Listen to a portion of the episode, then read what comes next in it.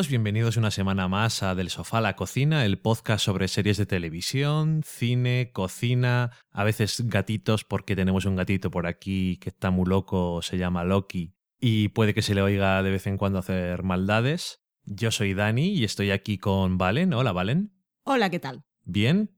¿Es ¿Y una tú? pregunta? Ah, eh, sí, bien, gracias. ¡Qué buen tiempo! Eh, qué, qué natural Bueno. todo. En el programa de hoy vamos a hablar de un par de pilotos que hemos visto, How to Get Away with Murder y Blackies, y aparte vamos a comentar dos series que han terminado, una la mitad de su temporada, de su primera temporada, que es Outlander, y otra que ha terminado su segunda temporada, que es Masters of Sex. Después nos iremos a la cata de pelis, donde hablaremos de The Congress, la película más hipeada del podcast. Y después nos iremos a la cocina y para terminar iremos a la sobremesa donde eh, hablaremos de lo que nos habéis dicho durante esta semana y ese es el menú, así que vamos a la semana en serie.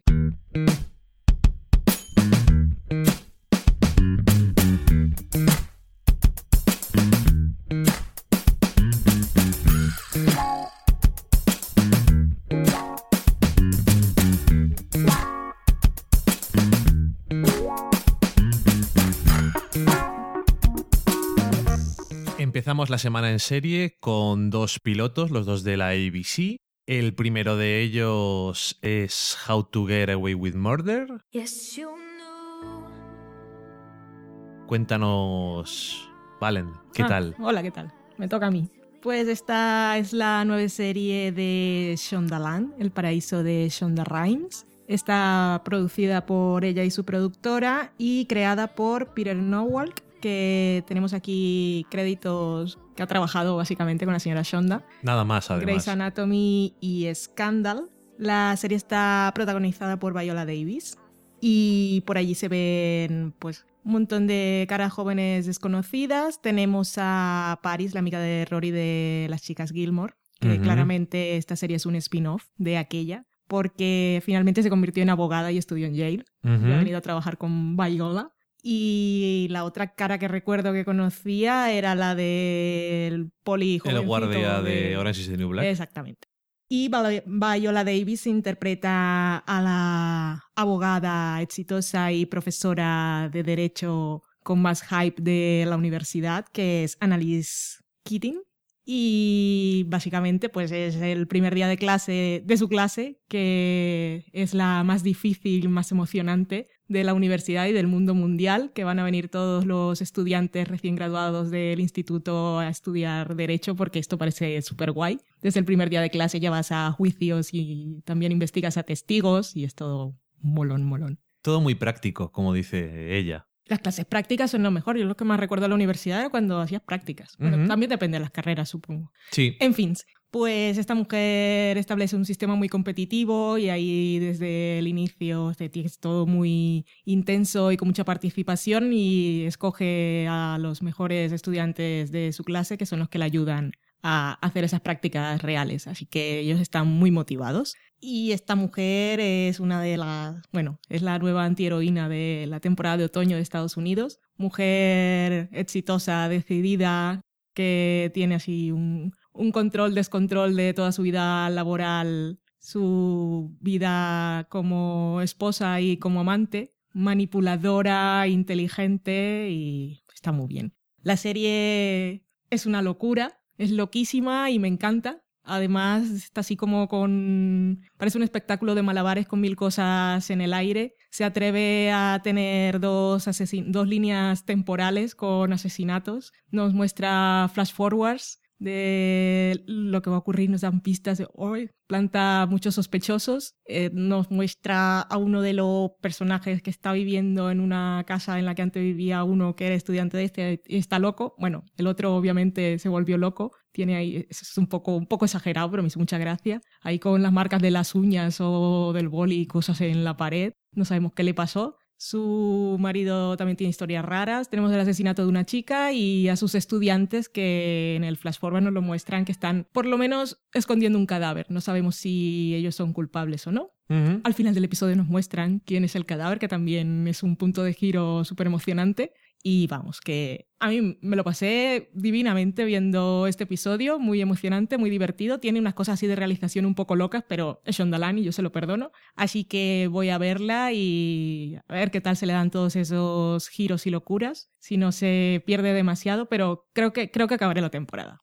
Muy bien, pues la verdad es que sí, una cosa que se puede decir por lo menos a mi gusto de este piloto es que es entretenido siempre. O sea, va muy rápido de un sitio a otro, no deja descansar. Ahora, si no te interesa mucho o no te parece divertido lo que está pasando, pues supongo que a lo mejor es en plan más cosas que no me interesan. Pero no sé, a mí me, me, me pareció muy entretenido y es, obviamente, no creo a lo mejor sí que hay alguien que intenta quejarse de que no es muy realista en algunas cosas, pero mm, a quien lo piense me permito recordarle que esto no es la realidad, como ha dicho Valen, es Sondaland, esto es la realidad, una especie de realidad aumentada, hiperrealidad, hiperdrama en el que todo es mucho más exagerado y pueden pasar eh, muchas cosas y todo es muy intenso.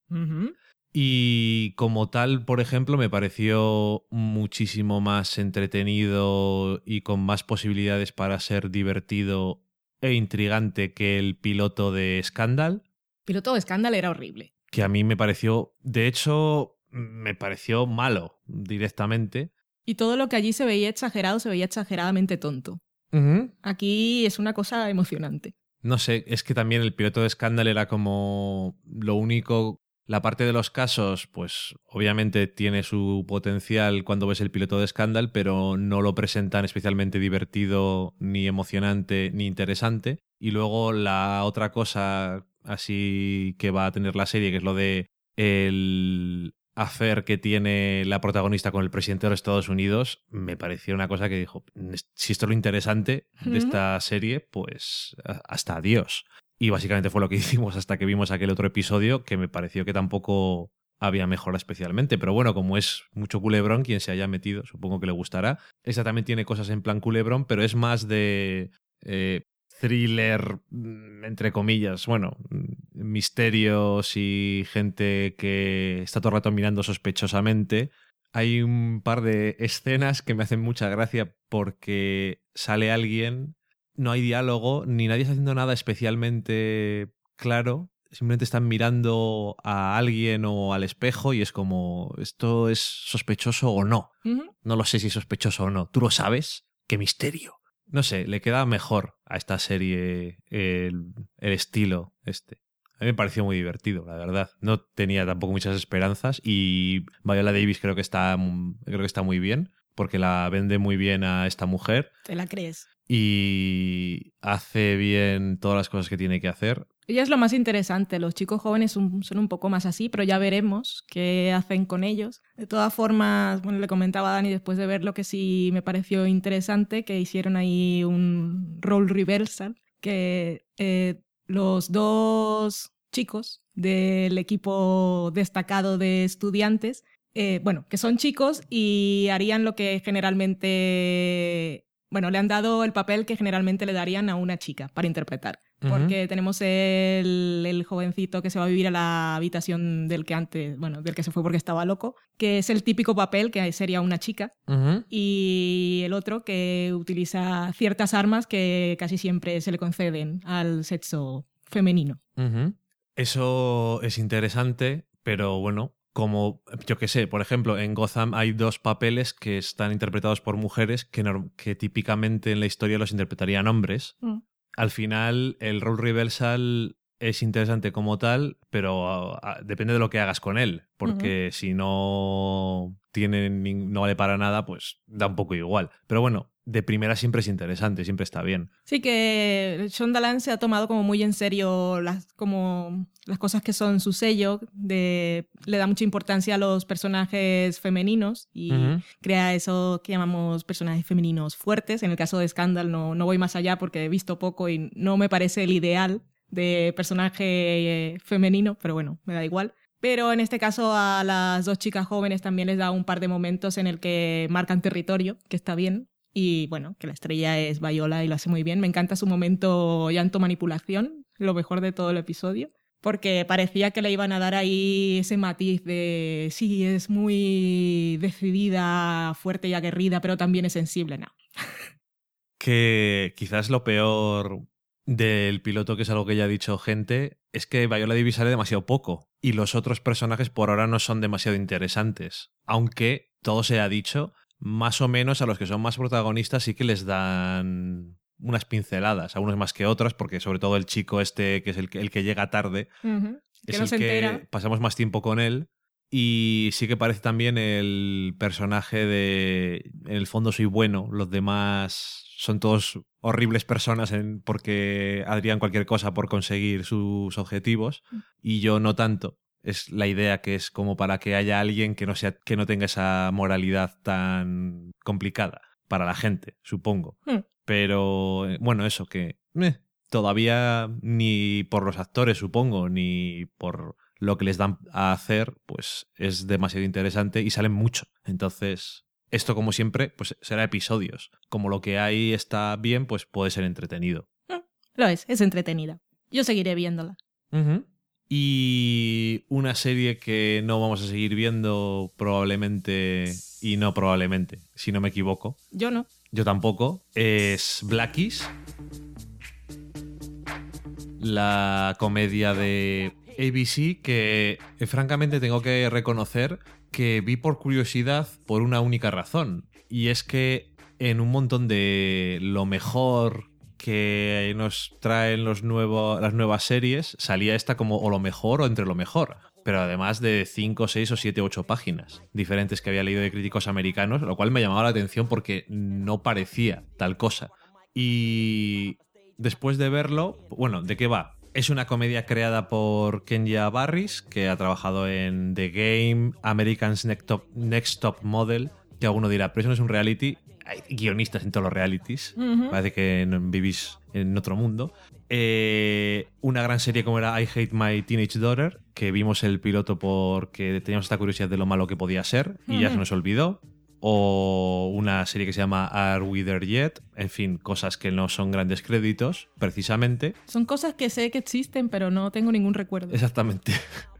Y está protagonizada por Anthony Anderson, que es realmente es el protagonista de la serie, básicamente, que hace poco tuvo esa, no sé si fue el año pasado o hace dos, una comedia en NBC que era eh, de, lo- de padres que tenían que cuidar a los niños. Hoy, hoy, hoy. La hoy, recuerdas, hoy. ¿verdad? Es del año pasado. Guys creo. with Kids. Sí, sí, sí. Se llamaba así. Ah. Era, era horrenda. Y yo ya eso lo había olvidado ya. Hace poco le había visto en Iron Chef porque sale mucho. Sí. Y digo, ah, mira, es este. Y que por cierto tiene un programa de cosas de comida y de cocina por ahí en un canal, pero bueno, no lo he visto nunca. En cualquier caso, eh, es un actor que sobre todo es cómico, pero bueno, también le vimos en The Shield.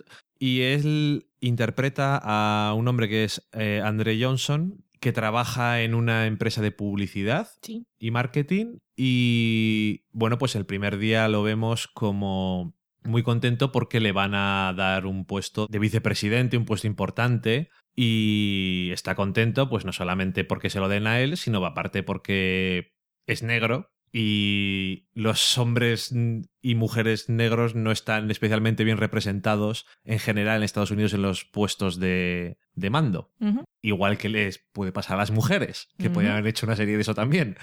Y la cosa que tiene es que la serie trata de que este hombre está obsesionado con que no se pierdan las raíces y la identidad de su raza que cree que su familia se está diluyendo un poco, que está integrándose demasiado en el mundo, por decirlo de alguna forma todo esto. Y una de las razones por las que decían que la serie estaba bien era porque era una comedia que tenía un punto de vista, tenía Mm. una idea. Y eso es verdad. Mm. Mm, a ver, el piloto no me ha parecido horrible, no me interesa, pero digo, bien. Si te gusta, me parece estupendo. No tengo ningún tipo de problema con ello. Y además me gusta que es bastante autoconsciente en el sentido de que sí estamos hablando de cosas que hacen los negros, cosas de la cultura. Sí, tienen Pero la los- típica broma que nos enseñó. Bueno, a mí me la enseñó Chris Rock de el pollo frito. Sí, pues todas esas cosas las tienen, pero un poco irónicamente. Sí. incluso eh, los hijos o la mujer del protagonista, que cuando él les dice, es que esto no tenéis que hacer esto porque eso no es de negros, ellos dicen cosas que son muy sensatas, en plan, ¿por qué vamos a hacer eso? Si... O, por ejemplo, es una escena que es curiosa que le- los hijos no identifican a alguien por el color de su piel. Eh, y ellos están hablando de una compañera de clase y el padre dice, pero esa no es la única otra negra que hay en vuestra clase. Y ellos dicen, ah, yo la ¿Y? llamo I. O sea, es en plan, él vive en otro mundo diferente, pero no sé, al mismo tiempo es tanto como, tanto reivindicar de forma exagerada, sobre todo el, piloto es un poco, él quiere que no se pierdan las raíces, que no se pierdan las tradiciones, pero no sabe, realmente no tiene ni puta idea de cómo hacerlo, está un poco obsesionado y al final pues hace las cosas como tiene que hacerlas. Y, y bueno, pues parece que después de el piloto se da cuenta a lo mejor de que las cosas no se tienen que hacer de una forma, sino a lo mejor de otra, pero puede seguir haciendo lo que él quiere. Y no sé, eso es más o menos simpático. Sale Lawrence Fishburne en un papel ahí que es en plan. Pues mientras no estoy grabando a Aníbal, pues estoy aquí tranquilamente sentado leyendo el periódico, haciendo como que como y no haciendo mucho más, poniéndome un sombrero a veces. Y cuando hay una escena me voy. Es un poco como el señor Furia en Los Agentes del Escudo la temporada pasada. Pasaba por aquí, aprovecho y hago algo. Ajá, un poquito sí. Y, y no sé, eso que no estoy interesado, pero realmente eso se aprecia que en comparación con otras series que están protagonizadas sobre todo por negros, que son las malas, quiero decir, son en plan, eh, son más estereotípicas aún que si las hiciera gente blanca, lo cual a mí me, parece, me parecería ofensivo, pero en este caso es como muy es simpática, es muy consciente de las cosas, pero al mismo tiempo quiere hablar de ello. Y me parece que está bien por su parte. O sea, no, no importaría que la serie esta no la cancelaran ni nada, quiero decir. Mm, Me parecería bien. Pensaba que iba a ir más por los estereotipos, que es a lo que estamos acostumbrados, pero sí, yo creo que le queda bastante bien esa autoconciencia y ese conflicto como de la propia identidad y de, querer, de querer aferrarse a una cosa y, y al final es un poco, sí, todo como muy, entre comillas, hablando de la distancia, todos somos iguales, no porque no lo seamos, sino porque la sociedad sigue marcando diferencias. Pero el hecho de que sean los hijos, que igual están en una época diferente y están más integrados y todo está más normalizado, están menos fuera del gueto. Y, por ejemplo, él que tiene ese momento en que quiere enseñarle a sus hijos cosas de la cultura y está con una tradición africana y el padre dice, pero ¿qué haces? Tú eres negro, pero no eres africano. O sea, has nacido aquí. ¿Qué más te da? Es, es simpaticona y es también creo que el tipo de serie así blanca en el sentido no gilipollas, sino como mona, poco tirando a, a lo adorable. Y el personaje de la mujer también está bien porque ella es mestiza y es el hombre ahí que está en su conflicto y sus tonterías, pero no sé, está bien. Que en realidad pensaba que iba a ser una cosa horrorosa, no lo es, tampoco me interesa, pero tenía que haberla puesta a renovar. En el meme me arrepiento. Mm. Yo espero que la vea la gente porque sería una buena señal que vieran más esto que a lo mejor otra cosa que es un poco más retard. Y lo que has dicho antes, que está bien, realmente se ven como muchas perspectivas sobre los temas, varias generaciones. Eh, el padre del protagonista tiene una perspectiva pues que a veces es más radical, pero también es más razonable y él es como esa persona en cualquier grupo que ha vivido una parte de el aislamiento y el rechazo, pero no ha luchado por ello. O porque acabara y se siente con eh, el derecho a, a exigir y a reclamar y a todo esto. Y que luego tiene también el punto que, que no lo entiendes porque cuando lo tratan, cuando le dan algo porque es la persona que, bueno, porque es negro y conoce su cultura, se ofende también, porque entonces, entonces es todo muy complicado. Sí, pero como es como la serie dice, no, sí, ya sabemos que esto es complicado, pues no, no queda mal, queda bien. Mm. Y además creo que lo de el campo de la publicidad y el marketing está bien para a lo mejor tratar estas cosas, porque al fin y al cabo es uno de los lugares donde segregación racial y de género y todas estas cosas es más clara. Los estereotipos Sí. de todo Quería decirlo más fino. Pero sí, eso. Que si vendemos un detergente tiene que salir una mujer en casa. ¿Por qué? Y si y los hombres que viven solos, ¿cómo eligen el detergente que quieren? No lo sé. Yo, el que es más barato, suelo coger, pero no el más barato del todo, porque no me fío de las marcas blancas. Eso es lo que hago yo. Y luego a veces me engañan porque sale en la tele, Finis, esto es lo mejor. Digo, pues tengo que comprar para lavavajillas. A mi suavizante siempre me gusta Mimosín porque en el anuncio sale el osito que se mueve. Eso está muy bien. Me gusta cómo solemos elegir las cosas.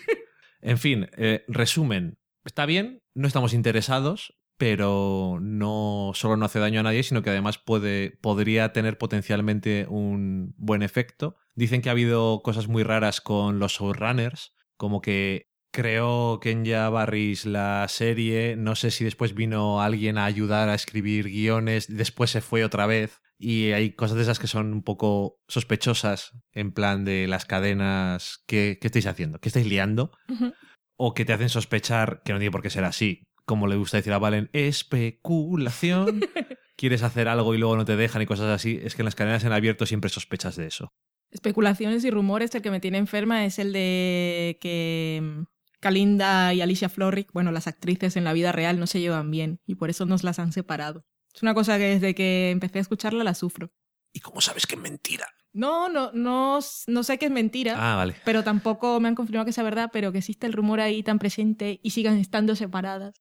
No sé, me duele en el alma. Mm, ay, en fin. Aunque Alicia y Cari, pues, también me gustan juntos. Sí, no te supone problema. Por cierto, el segundo episodio de The Good Wife nos gustó mucho. En la semana pasada hablamos del primero, con spoilers y demás. Esto es, no sé por qué, por decirlo, ya que lo has dicho, nos gusta. Nos gusta mucho. De vez en cuando sale alguien en... Bueno, de vez en cuando no. Cuando empieza la temporada regular siempre hay gente quejándose por ahí. Por ejemplo, Ramón Rey. Nosotros decimos Ramón Rey como si todo el mundo lo conociera. Pues igual hay gente que nos escucha y que no. Pues es un, RR Rey. es un tuitero, podcastero. Tiene pelivista con Adri. Otra, que igual puede que no conozcáis. Anyway, que es uno de los que siempre se queja porque cada vez que hay un episodio de, un episodio de The Good Wife, todos estamos, ¡oh! Buenísimo, buenísimo. Y entonces él dice, eso no puede ser posible. Pues lo es. Realmente y- lo es. Y si lo es, bueno, ya hablamos de The Good Wife la semana Bueno, pasada. el segundo episodio de la sexta temporada fue espectacular, emocionante, con cosas pasando en el fondo constantemente. Y un poco de lloros, a lo mejor, ¿eh? Sí, yo lloré en el momento. Bueno, tú también un poquito, pero es que a mí se me salieron los lagrimones Es como a Willow. a ti te hizo. te- Te pasó un Willow. Sí, pues me cayeron así, bluff. Sí, fue más de dibujos animados, prácticamente. Pero eso, que, muy, es que son muy emocionantes, intensos, los guiones y el, el montaje en The Good Wife es una cosa que hay que tener, que es que como todo está bien, todo nos parece en su conjunto, que es maravilloso, pero cuando te pones a analizar cada elemento es que todos son perfectos. Y en el montaje en este episodio me di cuenta mucho, que además es, es un montaje narrativo, pero también te marca estados de ánimo. Y recuerdo ahora, por ejemplo, un momento en que están en, no sé cómo se llama en términos de derecho, que están haciendo una, como una charla interrogatorio los dos abogados de dos partes diferentes con Ajá. sus testigos y una cámara, eso que hacen siempre como en privado sin juez, con la cámara grabando. Tiene un nombre, pero no recuerdo. Y Es- se va Alicia con el otro chico, no me acuerdo cómo se llama, otro de los abogados de la firma. Cari. No, Sí. no. Ese es Cari 2. Ah, bueno, Cari 2. Y, y su representada. Se van a comentar algo y le hacen una pregunta y el corte vuelve ella y está con la cara mirando a otro lado. Los que han visto el episodio recordarán, pero yo me partí la caja. Sí, es muy divertido. Pero eso, que es muy emocionante. Y- que me pone muy nervioso porque están pasando cosas en el fondo constantemente, que pueden ser cosas como, por ejemplo, que haya, que esté Peter dando una entrevista y esté hablando y yo quiera escuchar lo que está diciendo y, en primer plano tengo otros dos personajes hablando o que simplemente estén en obras y esté pasando gente por detrás. Pero siempre, siempre hay demasiado en el plano. A diferencia de que vimos, estamos saltando cosas. Vimos el primer episodio de la quinta temporada de Downton Abbey Wow. y allí sí que vimos esto de que van, empiezan las escenas, que eso es algo que siempre recuerdo de, de la clase de guion. Las escenas siempre entra, entras a la historia cuando han empezado y generalmente te vas antes de que acabe. No es, hola, he venido a decirte que te quiero. Adiós. Hasta luego y me voy por la puerta. Pues en Downton Abbey este episodio era exagerado. Se lo toman Era- demasiado en serio, Era- yo creo. No había montaje, era una sucesión de escenas. Pero Que bueno, mismo. por no, no liarnos mucho, pero lo de eh, cómo cortan las escenas en Downton Abbey, yo decía que no veo un episodio de Downton Abbey un montón de tiempo, que no la veo, pero vi el primero de la quinta y dije, pero esto ¿quién lo corta? Un mono. Es que parece que, las- parece que falta un trozo de escena. Hasta con, hasta con la música. Ni siquiera pueden hacer un fade out ni nada de eso. Es- queda muy raro. Quedó muy raro. The Good Wife sí, Downton Abbey no, Blackish, ya, los, ya os hemos dicho. Off Vale. topic. Off topic. Y todo esto que hemos hablado lo hemos dicho sin spoilers y una vez terminado vamos a entrar en la zona de spoilers. No es que vayamos a hacer una, un checklist diciendo todas las cosas que han pasado, pero vamos a hablar libremente de las dos series, que son Outlander y Masters of Sex. Si no estáis al día con las dos series, pues os esperamos en la cata de pelis. De todas formas, cuando terminemos Outlander, por si acaso alguien ha visto Outlander pero no Masters of Sex, lo recordaremos. Spoilers. Y Outlander, que es la primera de la que vamos a hablar, tenemos el octavo episodio de la primera temporada, que es, es la mid-season finale, así que nos quedan unos cuantos meses hasta que vuelva la serie. Creo que me dijo Val en abril. Ajá. Y bueno, yo he visto el primero de los episodios, he visto después otro, el séptimo y el octavo. Por lo tanto, creo el que sexto también lo viste. también. Sí, era el de la comida con todos los generales y que luego entraba el villano. Ah, sí, cierto. Vale, entonces sí, he visto cuatro episodios de los ocho. Has visto Aún los así- mejores, creo. Bueno, soy así de afortunado. Aún así no los he visto todos. Mm. Pero por eso te dejo a ti. Yo ya meteré mis palabricas porque no puedo aguantarme. Cuéntame qué tal Outlander en esta primera parte de la temporada. Esta primera mitad de temporada de Outlander me ha gustado mucho, mucho, mucho, mucho. Han sabido construir muy bien los personajes, aunque el de Claire es- quedó muy bien definido ya en el primer episodio. Le han dado tiempo para evolucionar y que tanto ella como nosotros nos acostumbráramos a ese nuevo tiempo en el que estaba, para que cuando llegara ese episodio que los fans de los libros esperaban tanto y que yo no sabía que iba a llegar tan pronto, que era el de la boda entre ella y Jamie, nos emocionara, pero ya no fue tanto por cómo habían dado tiempo para construir los personajes y la relación entre ellos, que nunca fue del todo, no fue romántica desde el principio, aunque se notaba cierta atracción, pero no fue desde el inicio el romance loco ni miradas perdidas y furtivas.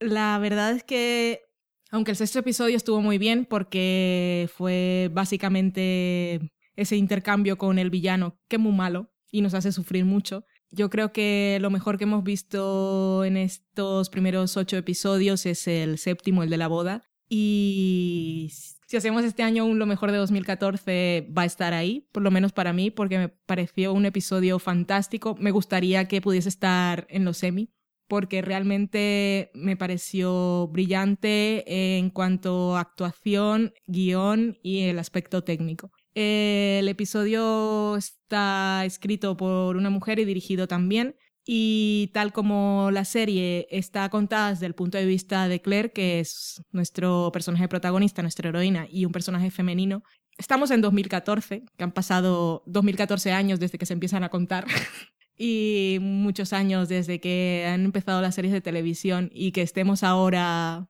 hablando de que ha llegado este episodio a marcar una diferencia, puede parecer, no sé, me parece extraño que hayamos tardado tanto, pero, pero es así. Es un episodio que realmente está mostrado desde la perspectiva femenina y es que lo hace de una forma brillante. Porque tal como está estructurado, que empezamos ya en la boda y luego vamos contando flashback, pero es la relación de ellos, un poco como el sweet case de Mad Men, que son dos personajes casi todo el episodio.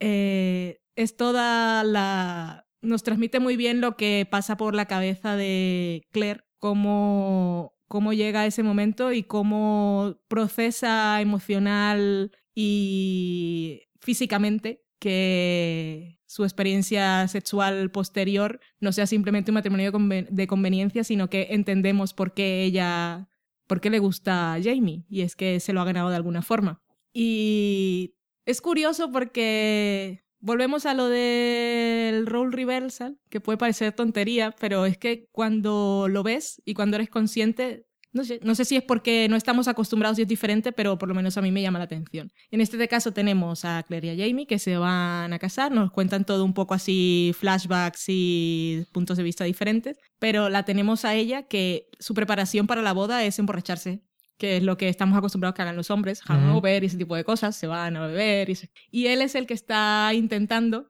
que la boda sea bonita para ella y cuando desde, su, desde el punto de vista de Jamie vemos que ella aparece con el vestido, es él el que está fascinado, ella simplemente está borracha y dice, pues me voy a casar. Tengo mis historias, además ya estoy casada y vengo del futuro, como muchos de nuestros oyentes. Una cosa que le pasa a todo el mundo. Exactamente. Y él es él el que está nervioso, es él el virgen, es ella la que está en control de la situación. Y es él el que no sabe, que siempre vemos en la ficción a las mujeres que dicen, he hecho algo mal.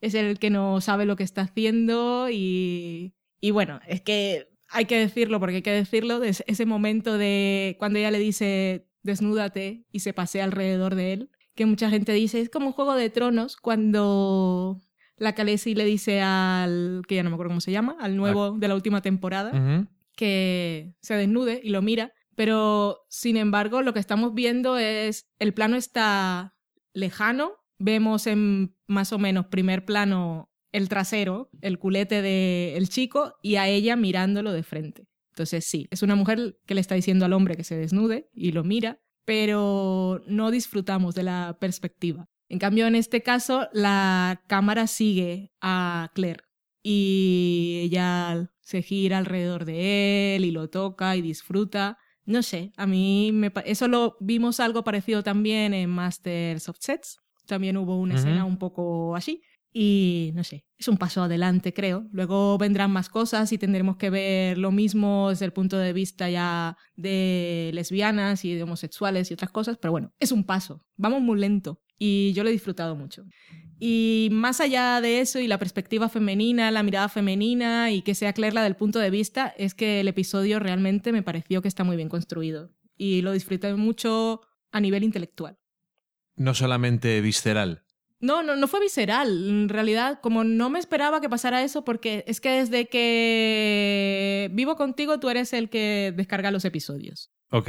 Entonces ya no me entero mucho de qué número es y mucho menos de los títulos, porque tampoco bajo los subtítulos. Entonces nunca sé lo que estoy viendo. He visto, ¿qué he visto cuando voy a hacer checking? El 8, pues muy bien. Entonces no sabía que se llamaba The Wedding y me encontré, bueno, aunque ya el episodio anterior sabía lo que iba a pasar, tampoco esperaba que fuera un, no sé, no esperaba que fuera un episodio dedicado a ello. No tenía, no estaba pensando. Antes sí, antes me veía cuáles iban a ser los títulos de los episodios y esperaba cosas de las series que seguía. Ahora no. Y este fue un poco sorpresa. Y no fue visceral, fue una cosa de entregarme a lo que estaba viendo y disfrutarlo realmente como fan de la serie que me he convertido, pero también como la gafapasta que era en un principio y que en el fondo sigo siendo. Ok. El episodio 7 está muy bien. La verdad es que eh, a mí me, me gustó mucho y era un poco un respiro de lo que es la serie, que es muy de aventuras de un lado a otro y cuidado que te va a coger este, el Blackjack, que es lo peor del universo y qué podemos hacer para huir de él y cosas de estas. Muy, todo muy trepidante y era un episodio como más pausado y me parece que no sé cómo está contado la novela esto. Yo solo sé por Vanessa, y ahora lo diré bien, Ecos a 10.000 kilómetros, podcast, que mm, creo que le dedicaban unas 50 páginas a este momento de, la, de lo que hemos visto en la serie. Bien, pero que me refiero a que no sé si está hecho con algún artefacto narrativo o es más Ah, claro. directo. No sé si lo contaron cronológicamente. Bueno, en cualquier caso, creo que está muy bien pensado y realmente sí que es cierto que lleva el tema este del que te gusta a ti del role reversal un paso más allá con muchas otras cosas.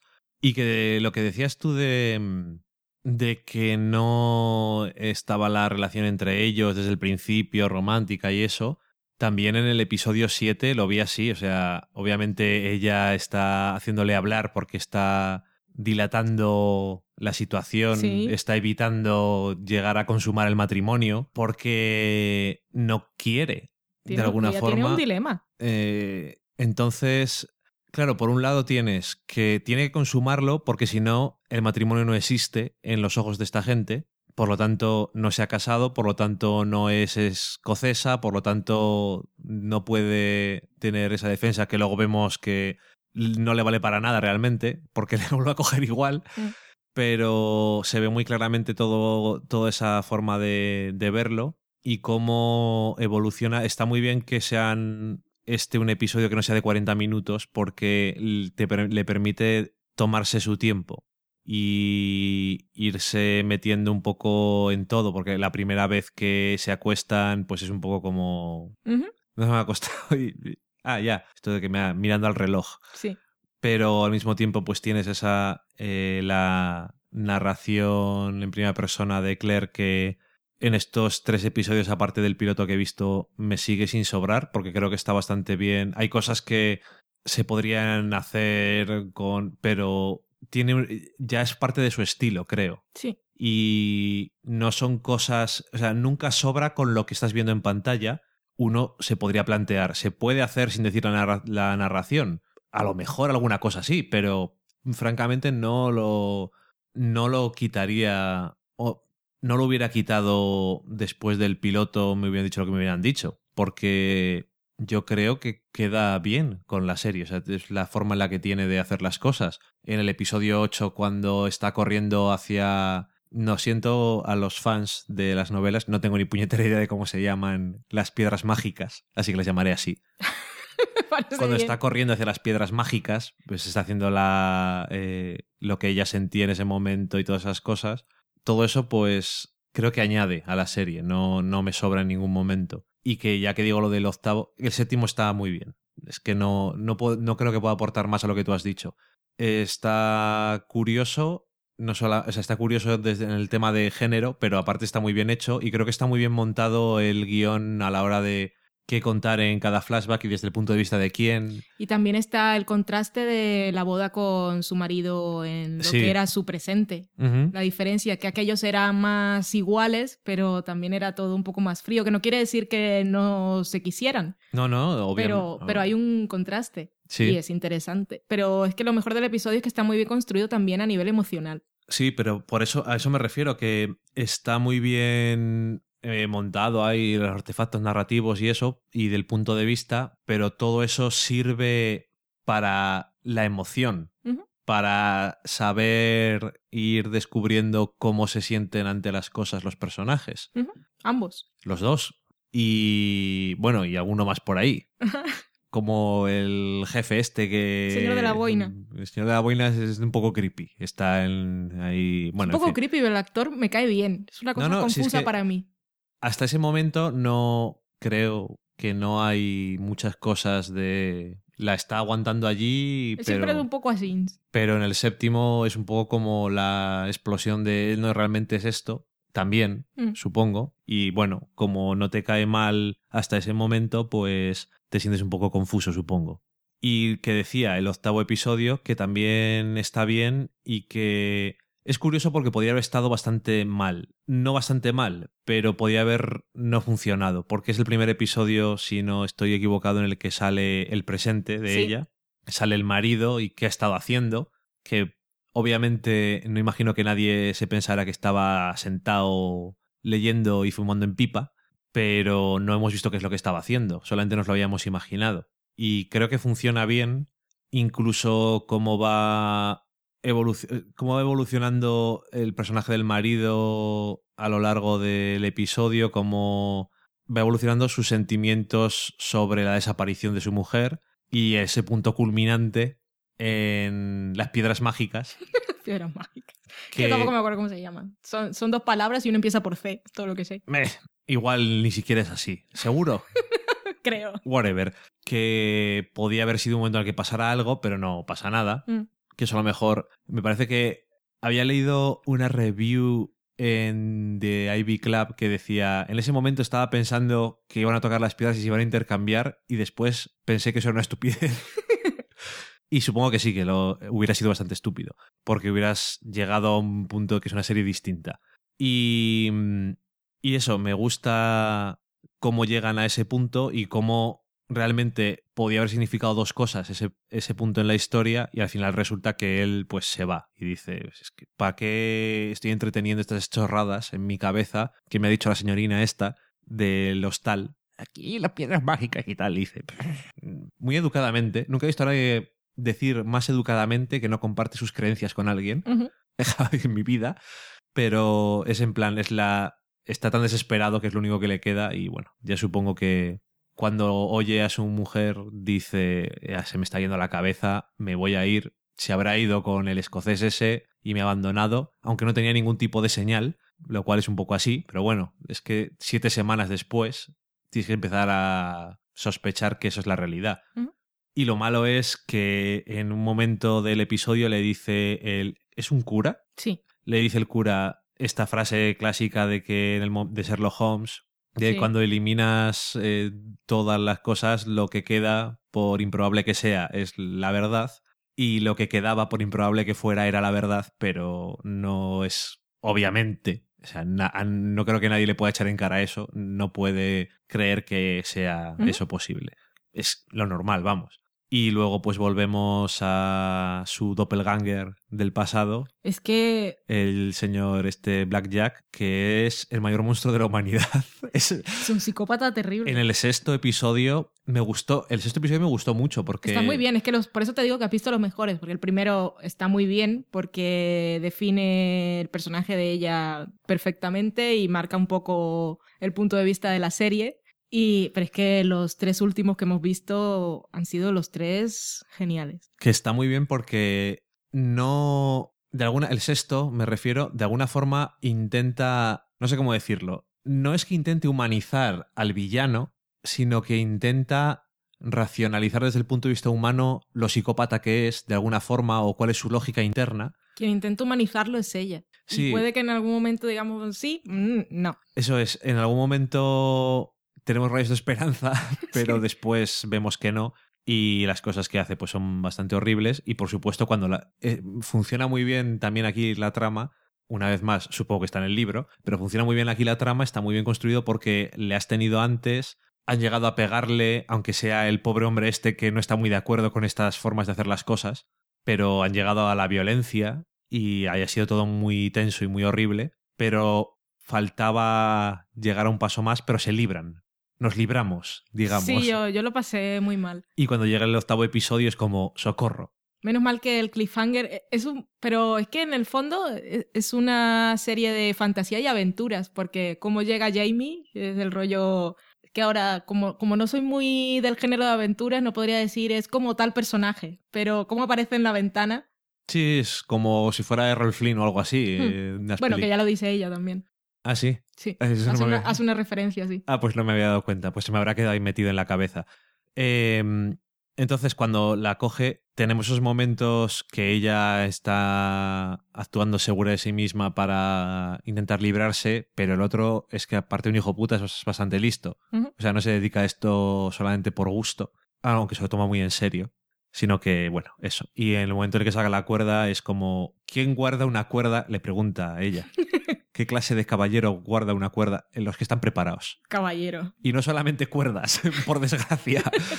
Y entonces, bueno, todo evoluciona muy mal y como dices tú, porque aparece el Highlander allí en la ventana y te quedas un poco más... Yo ya lo dije, le dijo alguien, oh, este cliffhanger, más de tres o cuatro personas han dicho en Twitter. Es un cliffhanger muy de Ronald Moore, que es el showrunner de la serie. Y dije yo, si lo, si lo hubiéramos cortado un minuto antes, este episodio, entonces sí, Habría sido horrible. y había sido horrible, pero sí. Y luego, te tengo que decir, a ver qué opinas tú, eh, hay mucha gente que ha hablado de que ciertas cosas que ha hecho la serie en temas de género quedan un poco manchadas por esa escena. En plan, ella está indefensa a punto de ser violada y aparece el otro en la ventana como su caballero andante. Yo personalmente, sin haber visto todos los episodios, no creo que ese momento ni anule ni te... No tiene sentido que eso pueda anular nada, ni siquiera es especialmente significativo, es que es lo que está en la situación en la que está. No puede aparecer otra persona para salvarla. Yo no Salvarse creo. ella en esa situación no sería realista, yo creo. No, es que luego está la idea de que si es que se nos piden demasiadas cosas, que si una mujer es fuerte eh, es indestructible. No, No, ya si. eh, O sea, si yo- eso, yo- no, eso no, no rebaja todo lo que hemos visto de Claire. O sea, es que, es que no es culpa de ella la situación que está. El malo es el señor Randall, que pobre mujer que además tiene la misma cara de su marido. Ya, que eso es muy, eso es muy gracioso, entre comillas. Que yo estoy de acuerdo contigo, te lo decía porque como tú eres.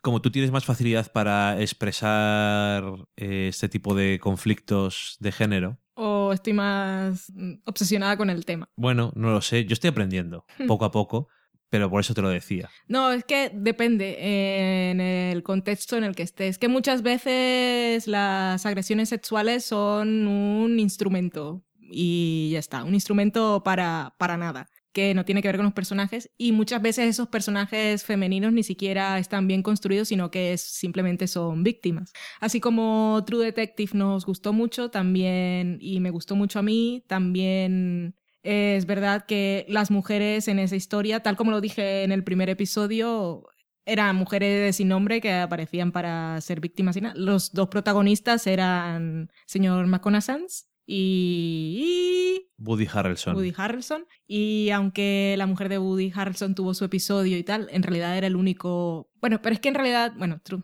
me estoy perdiendo porque True Detective, en realidad los únicos dos personajes construidos eran ellos dos. No sí, es pero el es caso. que la historia era, eran, Eran ocho episodios dos de ellos y ya está. Y era su punto de vista, no es el caso. Pero a lo que voy es que cuando las agresiones sexuales o cuando poner a la mujer como damisela que viene a rescatar a un hombre son simplemente instrumentos narrativos y esas mujeres no tienen personalidad, entonces sí dices, ¿para qué? Es lo que me- Pero en este caso es que ella está en, un, en una época en la que las cosas funcionaban así, que estamos con un psicópata, las cosas siguen siendo así también, pero bueno, vale, da igual. Tenemos a un psicópata que es a lo que se dedica y que es un misógeno perdido, que espero que nunca me justifiquen por qué, porque en realidad no me importa. Y está atada, es que no, ni ella ni que es víctima real, pero no es un personaje víctima de por sí. No, no, sí, claro. En este caso es como si alguien hubiera visto solamente el octavo episodio, aún así no, pero bueno, si alguien hubiera visto solo el octavo episodio, es decir, cuando no tienes contexto, Mm. puedes pensarlo, pero en este caso no tiene sentido. Que por cierto, en el octavo episodio están, están en dos momentos a punto de violarla. Sí. Y en el primero puede defenderse. Sí, y en el segundo no tiene esa oportunidad. Y además el primero también vale para otra cosa, que es no solamente para que ponga en práctica lo que le han enseñado, que es más al revés. Sí. Tenemos la escena de que le han enseñado cosas para eso, es para que mate a alguien, que eso también Sí. supongo que le va a tocar un poco... Y bueno, y ya le toca, está en shock, claramente. Pero tiene consecuencias doblemente porque ha matado a alguien, pero también es eso que pasa muchas veces en la ficción, que hay violaciones y nunca se habla realmente de ello. Sabemos qué pasa y la persona igual está traumatizada, pero nunca habla de ello. Y en este caso la voz interior de ella, el shock que tiene, o sea, sí, sí se comenta por lo, sí, sí explora ella por lo que ha pasado y es interesante. Y luego cuando llegamos a este momento el Por episodio eso- ya tenía eh, eh, esa, esa aura, ese aura de esto no va a acabar bien y lo sabes. Nos van a dejar hasta abril fatal. Yo no sabía que se Yo no- acababa la temporada por ahora y me quedé un poco así. Cuando dijiste, Buah, hasta abril, y yo, ¿qué? Hasta abril el siguiente episodio. Y yo, ¿cómo? ¿Por qué? Curioso, sí. Y ves, por ejemplo, lo de que te decía antes de la voz en la narración interna. Cuando ella está en shock y eso, no puedes ponerla a hablar ni hacer narrativa interna en tiempo real. Tiene que ser esta voz Sí. eh, del futuro, que Mm. es ella contando lo que le ha pasado, la única que puede articular lo que ha pasado. Tampoco va a poner a hablarlo, No hace- con- no se va a poner a hablarlo con nadie. Exactamente. Es que es una cosa que pero procesas tú. que uno dice, pues igual no hace falta, pero no sobra tampoco. Entonces. Y luego también quería decir que en esto de las. Eso de la damisela que viene y la rescata a alguien, que si de alguna manera destruye lo que habían construido toda la temporada, es que cuando hay agresiones, sean sexuales o de violencia, hombres y mujeres y animales, y to- todos necesitan que alguien te rescate, que te ayude, porque muchas veces tú no te puedes defender. Y estamos, no sé, no, es una cosa de mujer sexo débil indefensa. No, no, no, no. Sí, por eso yo te lo decía,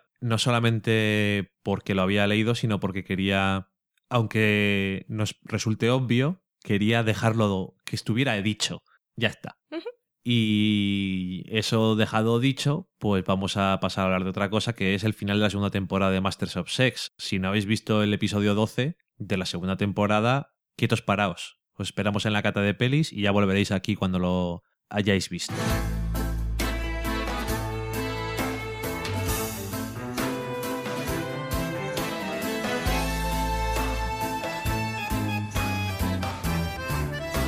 terminada la segunda temporada de Masters of Sex y es una temporada que mucha gente ha dicho, ay, esta temporada no ha sido tan perfecta como la primera. Esta temporada ha tenido más peros. Esta temporada no sé qué, no sé cuál. Que a mí me gusta siempre decir lo que dice la gente, no sé para qué. Pero bueno, La gente así, como un ente. la gente como un ente. Porque... La gente como un ente. Uy, Porque cuando lo leo en tres sitios o a tres personas, ya esto es como alguien lo dice, alguien me lo confirma, reconfirmado, esto es real. Es como soy como un periódico, es un periodista nato. un periodista nato. Estoy me- tengo sombrerete, una tarjetita de prensa Y la libreta. y la libretita y voy y lamo el lápiz Mm. a veces. Qué necesario. Sí, eh.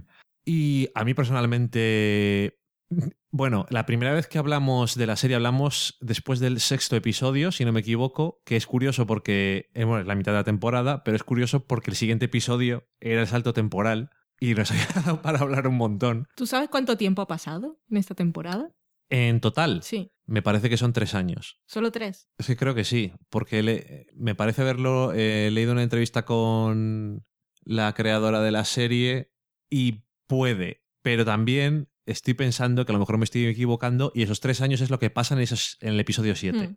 Por lo tanto, bueno, tampoco mucho menos, o sea, cuatro años como mucho. Sí, En el episodio 7-3 y luego... Del 11 al 12 pasan seis semanas, que es lo del viaje a Europa de los niños. Sí, mes y medio, sí. Mm, Bueno, vale. Pongamos que unos cuatro años. Eh, el salto temporal era porque. por muchas cosas. Porque como estaban haciendo la investigación de qué había pasado y todo eso, pues es una época en la que no pasan muchas cosas. Sí, es lo que había leído en una de las varias entrevistas que han salido con Michelle Ashford y con el... no me acuerdo cómo se llamaba, el escritor del libro. Ajá. Y es que sí, desde lo que vimos en la primera temporada hasta que ellos publican el libro son como años oscuros en los que realmente no pasaba nada importante y no tenían referencias. Casi todo lo han tenido que inventar. Eh, en la primera temporada empieza en el 56 y el libro lo publican en el 66. Son 10 años. Pero estamos en el 61, ¿no? Que es Sí, todavía falta.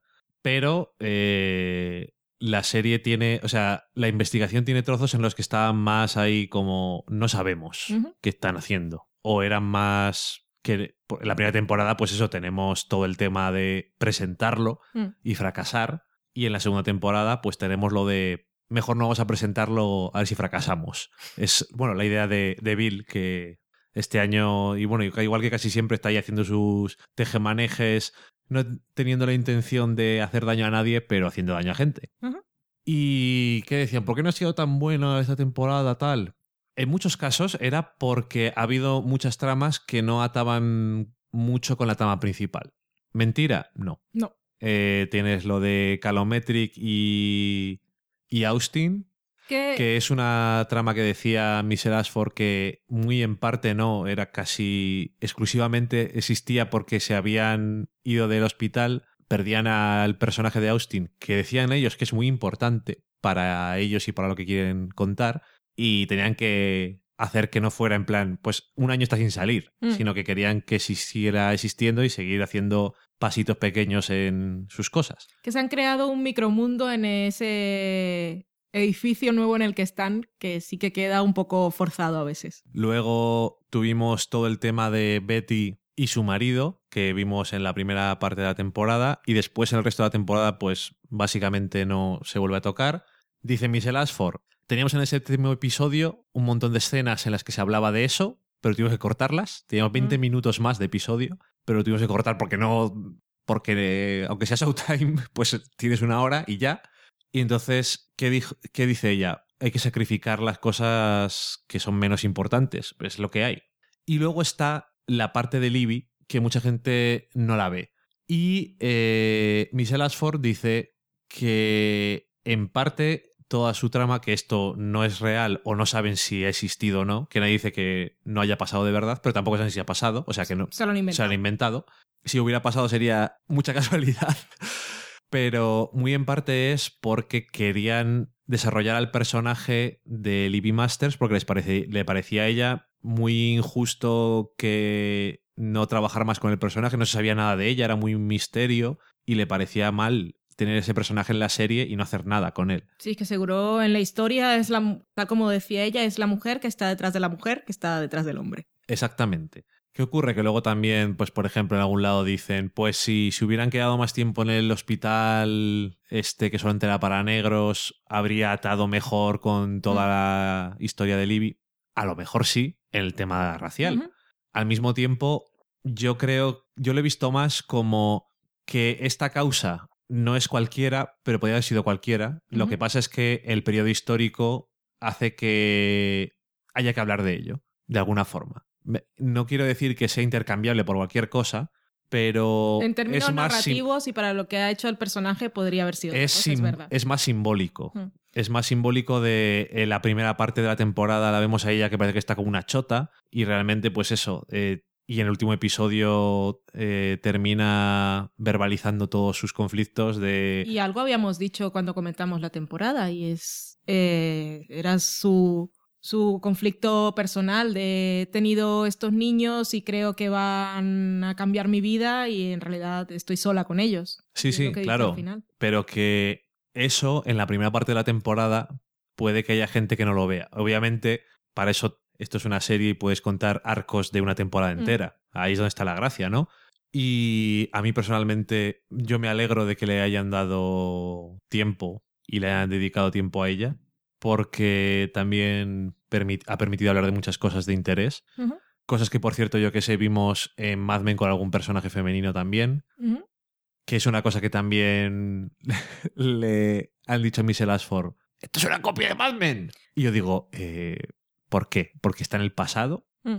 ¿Porque hay hombres y mujeres? O sea, cualquier serie que hagan a partir de ahora que salga en los 60 va a ser una copia de Mad Men. Eso parece. No tiene- También es cierto que ya ha dicho por ahí que nunca ha visto Mad Men, lo cual me parece fatal para una persona que se dedica a la televisión, pero también me parece mal si se dedica a escribir una serie ambientada en la misma época, porque igual sin querer puede repetir cosas. Y ella ha dicho, luego he visto alguna cosa, pero...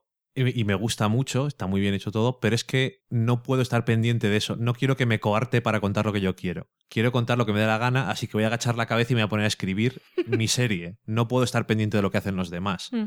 En el fondo, yo creo que eso es lo mejor, porque no, es, no quiere, no está hablando de lo mismo las dos series. No, y mucha gente comparaba a Libby con Betty Draper y más allá de que son rubias y sus maridos son lo que son, son mujeres infelices y son las típicas amas de casa de las de la mística de la feminidad, pero es que son, son como, son una mujer de su época, pero creo que... Son muy distintas. Son muy distintas y quieren cosas muy distintas. Sí. Y mm, más allá de los fallos que puede haber tenido esta segunda temporada de Masters, que los ha tenido y que iremos comentando, supongo, creo que el personaje de Libby, aún gustándome mucho Mad Men, lo han desarrollado mucho mejor que el de Betty. Sí, no, de- yo creo que le han, dado, le han dado más importancia. Sus maridos son lo que son, pero tampoco tiene nada que ver. Ya, ya. Aunque sean eh, profesionales, cuando empieza la serie, profesionales altamente eh, admirados por su trabajo y que tienen un pasado perturbado. Que son, es son que muy no- diferentes. El personaje de Bill Masters es, para mí, me resulta cada vez más interesante, no porque me encante, así como Don tiene ese magnetismo que, bueno, y aparte John Hamm, John Hamm. eh, y te atrapa y lo sigues y te cuesta ver lo chungo que puede ser y lo trastornado que está. Me parece muy interesante porque el personaje de Bill no intentan hacértelo agradable. Es que desde el momento en el que eligen el, el actor, Michael Sheen es buen actor, pero no es, no es John Hamm. Entonces, no, pero es en- el típico pero no el- antihéroe Pero no en el sentido de la calidad como actor. No, no, no, no estoy hablando de calidad interpretativa, Eh. est- estamos hablando es que has de... dicho, es buen actor, pero no es John Hamm. En plan, John Hamm Sí. es mucho mejor. Se puede malinterpretar. Pero lo que quiero decir es que John Hamm tiene, tiene ese magnetismo, que no tiene Michael Sheen. Michael Sheen. Y es... Si seguimos hablando del antihéroe y tal, lo verbaliza la propia Libby en un episodio que fui corriendo a buscar el GIF.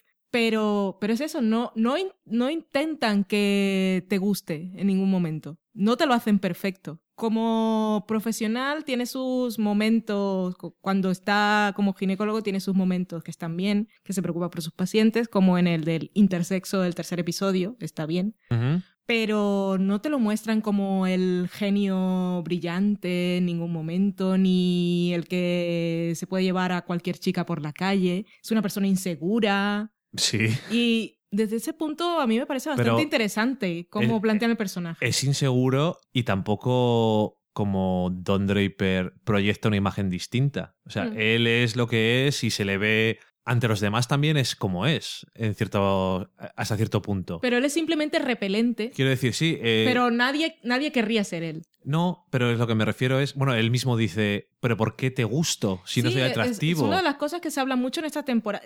Mm, Digo otra vez, con- apartando todos los fallos que pueda tener, tiene muchas cosas interesantes, como eso de las inseguridades y qué, qué- qué es atractivo para una persona de otra. Mucha gente dice, pero ¿por qué Virginia está con Bill? ¿Por qué Libby se casó con él? ¿Tú qué mierda sabes? ¿Por qué la gente hace las cosas? O sea, no es por la apariencia física, depende del momento en el que se encuentran o lo que crea esa persona que está buscando para su vida, que Libby se ha dado cuenta que no es lo que es porque ha descubierto que el mundo es diferente. Pero, no sé, preguntarse por qué Libby se casó con él, no sé, igual cuando se casó estaba convencida de que era lo bueno, pero Igual, cuando se... eh, eh, lo que me extrañaría sería que la gente no se planteara lo que sería lo más fácil. Estamos hablando de dos personas que se casan o a finales de los 40 o en los 50, Mm. creo que en los 50, y una mujer se casa con un médico respetado y una que gana dinero. que ya nos han contado que no tuvo una familia porque se crió con una tía o con los tíos, o su madre murió y siempre tuvo, aparte de la idea que le vendía la publicidad de la familia perfecta, que es muy típica de la época, pues quería construir una familia. Y se encontró con este hombre que era un médico y... Sí, y pero que bueno, quiero decir, eh, Ella tampoco sabía. ¿cuánta gente se ha casado en la historia? ¿Cuántas mujeres han dicho, "Uh, qué bien me estoy casando? Que, que eso, se dicen, eso que dicen de, qué bien se ha casado esta. En plan no- de, no "¿Qué, solo- qué partidazo. O no solo Es un porque médico y es un rico. partidazo, no era un asesino, igual no la trataba mal. Pero que eso, que lo que me refiero a que no es tampoco, quiero decir, el contexto histórico Mm. te deja la, te da la oportunidad de simplificar las cosas a ese punto que incluso también hoy en día pasa, pero bueno. Pero si hay algo que hace muy bien Masters of y es mm, radiografiar lo complicadas que son las relaciones personales. Ajá. Y le dedica mucho tiempo a la construcción de la intimidad. Yo por eso en ese sentido, si hay una cosa que me gusta de esta segunda temporada es que si tú dices Masters of Sex son eh, Bill Masters y Virginia Johnson y su estudio, no te puedo decir por qué falseas la realidad, Mm. cuando es que eso es, eso es cierto. A ver, el núcleo de la serie son ellos. Mm. Y decir lo contrario sería ser retardez. Aparte es que la serie se llama Masters of Sex, no porque sean muy buenos en el sexo, sino por el nombre del, del protagonista. Es lo que hay. Pero yo creo, y es que eso ya lo dijimos en la primera temporada, no me quiero repetir, pero lo que pienso hacer me da igual ya. Esto es una serie sobre relaciones entre, entre hombres y mujeres, normalmente. En este caso son casi siempre entre hombres y mujeres, ¿vale? Pero también entre mujeres y mujeres, también entre algunos hombres. Ujú. Y es Contigo mismo. contigo mismo, pero es sobre eh, las diferentes relaciones que pueda haber, lo complicadas que son, y todas las tramas son sobre eso. La de Libby va también sobre la relación entre Libby y varias personas, Ujú. Empiezas con Coral y después con el hermano. Obviamente, Con su marido y con Virginia. y con su marido y su Virginia, pero quiero decir, su trama de ella separada. Mm. La de Austin y la mujer de Calometry también- Artemis. y Artemis es también una forma de la relación entre dos personas. Es como es como vemos a un hombre que no está acostumbrado a ponerse en ciertas situaciones, estar como está, es decir, entre comillas, como el esclavo de esta mujer, entre comillas, el esclavo sexual de esta mujer que es su jefa. Y después, además, ese momento ahí de hipocresía y bueno, de mi familia es muy importante. Uy, me interesa todo esto mucho y me da igual lo que digáis sobre esa trama. Si te puede dar esos diálogos del final en los que ella le dice esas Le dice cosas, tantas cosas. esas cosas tan maravillosas. Y cómo acaba incluso el intercambio de las mujeres pagan mucho por ese color en la peluquería. Es, o sea, no tiene precio. Mm. Eh, la relación de Lester y. y Bárbara, lo mismo también sobre relaciones, es sobre, bueno, y han llegado después de muchos episodios, pero como se conocen, después tienen esa relación y ellos dos están convencidos de que viven en una situación física que no se puede arreglar y se plantean tener una relación sin sexo, pueden dormir con los pijamas iguales, tan monos, dos personas que no te pueden caer mal. No. Y por supuesto Virginia y Bill, pero Virginia y su ex marido y sus muchos novios, que también es una cosa que hace, me parece, muy bien el séptimo episodio de los saltos temporales, Ujú. cómo te van mostrando todos esos novios que tiene y la escena, que si no me equivoco es en el séptimo episodio en la que se encuentra con ese Sí. que había hecho que Bill Sí. se le fuera la pinza y ni siquiera se acordaba de quién era. Era como, no eres importante para mí, que eso también es un poco rol reversal. En fin, lo que, a lo que voy es que temáticamente creo que la serie siempre está tratando de lo mismo. Y eso, si hubiera un trozo, si realmente hubiera un trozo sobre algo que no tuviera que ver con la relación entre las personas, ya fuera por el sexo, ya fuera por la raza, por el género, por la orientación sexual, la relación entre eh, Betty y su marido, entre Betty y su exnovia.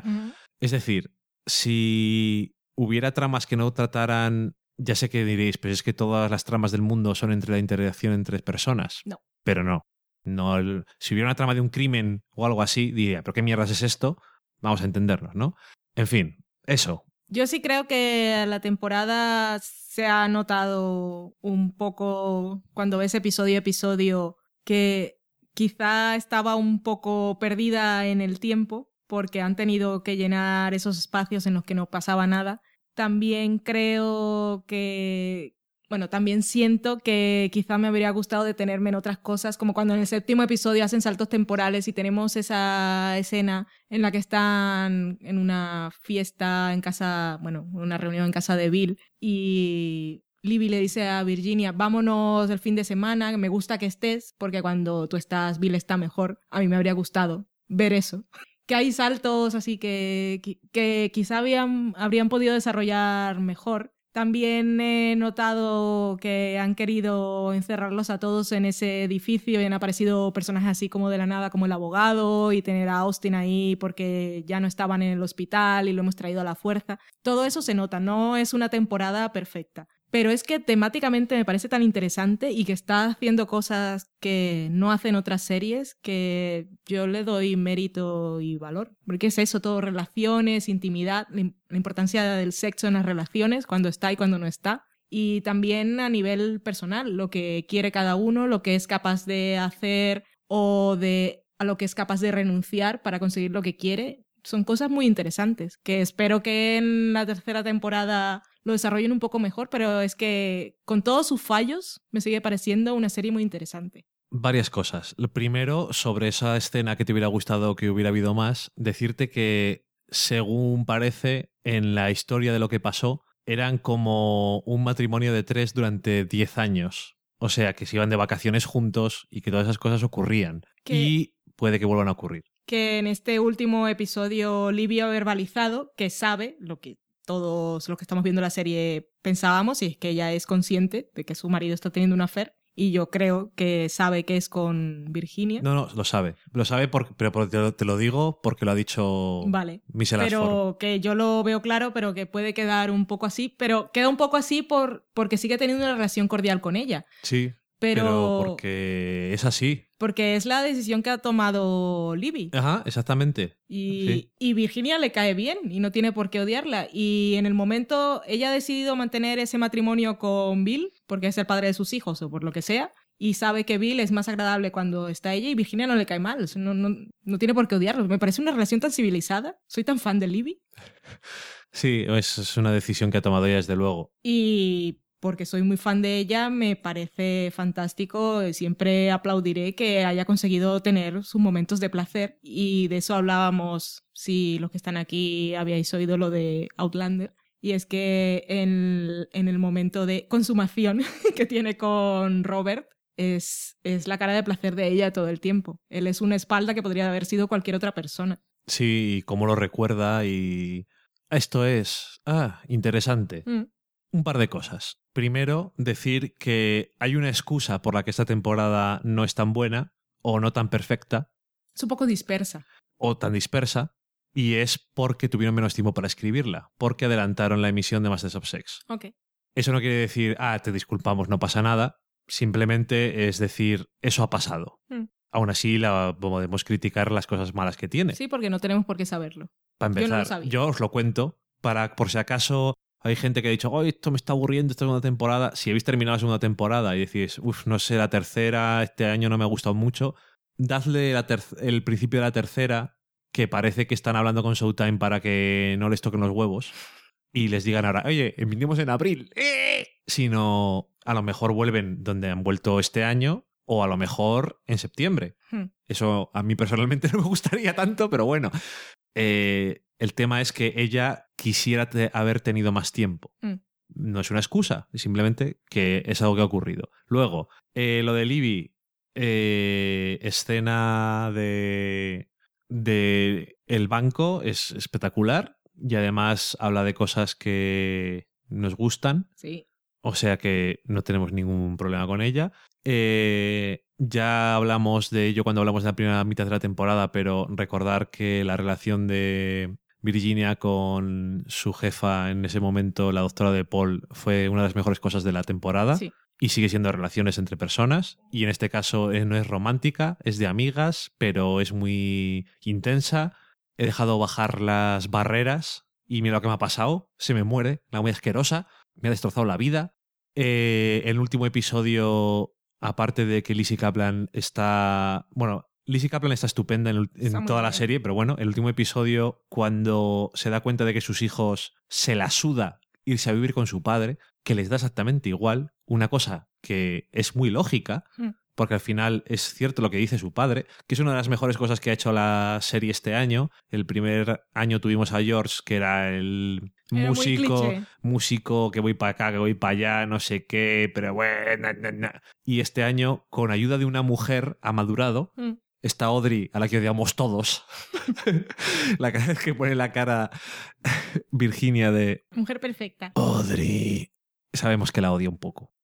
Aunque no tenga razón, es así. Es que esto lo hace muy bien la serie de reconoce cuando los personajes tienen fallos y ellos también lo saben. Sí. Y eso, que es completamente doloroso verla como cuando llama al teléfono, intenta aguantarse las lágrimas y todo eso, porque se, ha dado cuenta de que es una cosa que le ha dolido la vida hacer y a ellos les da igual.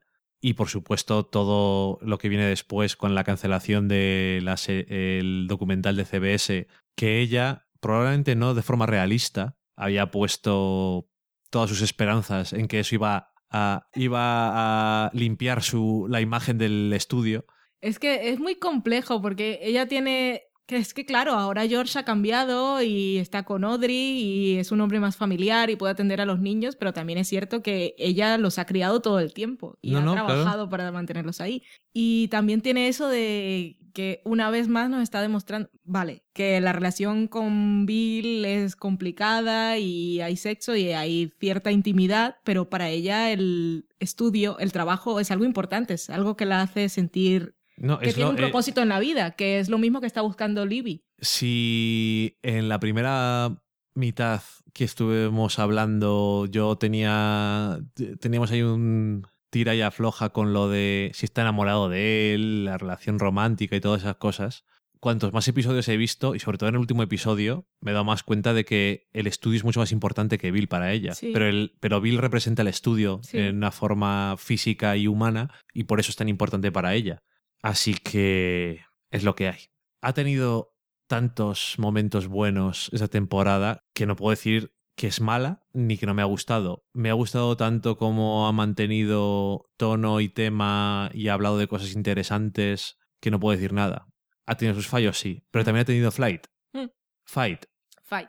Y el inicio del último episodio también con eso de el sexo sin sexo. Sí, que está muy bien lo de Lester y Bárbara cuando van a las películas las dos veces. Mm. Ir a las películas me encanta como expresión, me acabo de dar cuenta. Y ven cómo ve cada uno de ellos la relación y A mí- a mí- cómo reaccionan a las películas. Me gustó mucho cuando ella le dice, tú me has traído a ver esto porque te esperabas que reaccionara de alguna forma. Eh, ya tú lo has visto, ¿verdad? Eh, Cuatro veces. Y no sé cómo te has dado cuenta. Eh, me, gusta, me gusta porque está muy bien, aparte de que demuestra que Bárbara realmente tonta no es, precisamente. Tiene sus problemas, la pobre mujer. Sí que diferente de lo que vimos de Marie en Breaking Bad. Sí, Breaking Bad estaba muy bien, pero su Ta- personaje femenino estaba... también tenía sus problemas, pero bueno, en fin. Eh, y está muy bien porque van a la primera película y no es tanto que la película no le guste desde el punto de vista artístico, aunque es lo que más expresa a Lester, después vemos claramente que no es por eso, que es Mm. porque él tiene ahí algo dentro que, de- que después se ve todavía más engrandecido cuando habla con, con Bill, en plan, no creas que puedes vivir sin sexo. No te engañes porque tu cuerpo se va a revelar. Y eso está muy bien como, como, lo, como lo hacen todo eso. Me gusta un montón. Y luego eh, lo de Fight, ya hablamos la otra vez, es un episodio que es espectacular y también decían, esto es igual que el episodio ese de Mad Men. Digo el episodio ese de Mad Men Sweet porque yo sé cuál es perfectamente, pero lo digo porque es, soy una persona de internet. El episodio de Mad Men, es igual. La gente. La gente, lo que llamamos la gente. Es, si es que si decimos esas cosas, ¿cuántos episodios son todos iguales? Porque están casi todo el rato con dos personajes en un sitio. No seamos tontos. Outlander también era. Ni seamos simplistas. Tenía ahí su suitcase también con el séptimo episodio de Outlander. Mm. No seamos simplistas ni retardez. Vamos a ver de qué hablan las, las cosas y mira, Suitcase, el séptimo episodio de Outlander y el tercer episodio de Masters of Sex, ¿se parecen en algo? No, en realidad no. Pero en, hay dos personajes, uno masculino y uno femenino, en los dos, que están mucho tiempo metidos en un mismo sitio. Tenemos la mosca de Breaking Bad, que no son un personaje masculino y femenino, pero están metidos en el mismo sitio y también están pasando cosas en el fondo. Bueno, vale. Y bueno, y están Jesse. Pero Mm. bueno, es que no empieces a rastrear para atrás. Digo, digo, digo tres que tenemos ahora, Mm. en el presente cercano. Mm. Aunque The Sweet Case sea de hace ya tres o cuatro años, al final, pero bueno, porque era la referencia. Eh, no tiene nada que ver de lo que se habla. Y incluso Outlander y Masters of Sex, que también hablan, eh, también tienen el sexo eh, como algo central, no tiene nada que ver. No. Ni, ni siquiera de lo que hablan, aunque haya sexo en los dos Mm. episodios. Es que no tiene nada que ver. Y ya no hablamos que de Suitcase no tiene nada que ver con eso, pero bueno. No. Es No. que ya es que no, no hagas eso. No hace falta. En fin, que no hay que ser simplistas. Y por si acaso no lo habéis escuchado, Fight es un episodio que es, para mí, es de los mejores que he visto en todo el año. Está muy bien. Y ahora me ha venido así a la cabeza mientras estabas hablando que lo que dice, ay, ¿cómo se llama ese señor? Alan Arkin, me lo inventé. Sí, Arkin, que es un actor que el siempre me cae muy bien. Que aparte, Life. Aparte creo Anarchy. que ha dirigido algún, no sé si dirigió el episodio, el primero en el que aparece. Ah, en Masters. Eh, esto, cuan- cuando dice, es que vamos a enseñarle a la sociedad americana cosas sobre el sexo, es que creo que es realmente lo que está haciendo la serie. ajá. Porque estamos en el siglo XXI, pero son temas que realmente siguen siendo tabús. Y el sexo y la intimidad, tal como lo está abordando la serie, es que a mí, me- a mí me apasiona. Sí, y No es por volverme a ir otra vez por las ramas, pero eso es lo mismo que pensaste tú cuando viste aquella escena de Orange is the New Black. ¿Cierto? Por desgracia, y es algo que comprobamos hace no mucho, la gente aún tiene que aprender. Y bueno, al final el resumen es que a nosotros nos gusta mucho la serie. Este año ha sido imperfecto, pero ha seguido teniendo tantas cosas buenas y tantos temas interesantes que no podemos decir tanto malo como se ha podido decir en otros casos. Así que con eso podemos terminar la semana en serie, si no te parece mal. No, no me parece mal. Me alegro. Podría seguir hablando, pero... Ya lo sé, de todo. Porque... Y hablando de una serie cuando estoy hablando de otra y hacer spoilers que sería muy peligroso. Sí, pero eso es una cosa que ocurre cuando estamos hablando tú y yo de cosas, pues es lo que hay. Hmm. En fin, dicho eso, vamos a pasarnos a la cata de pelis.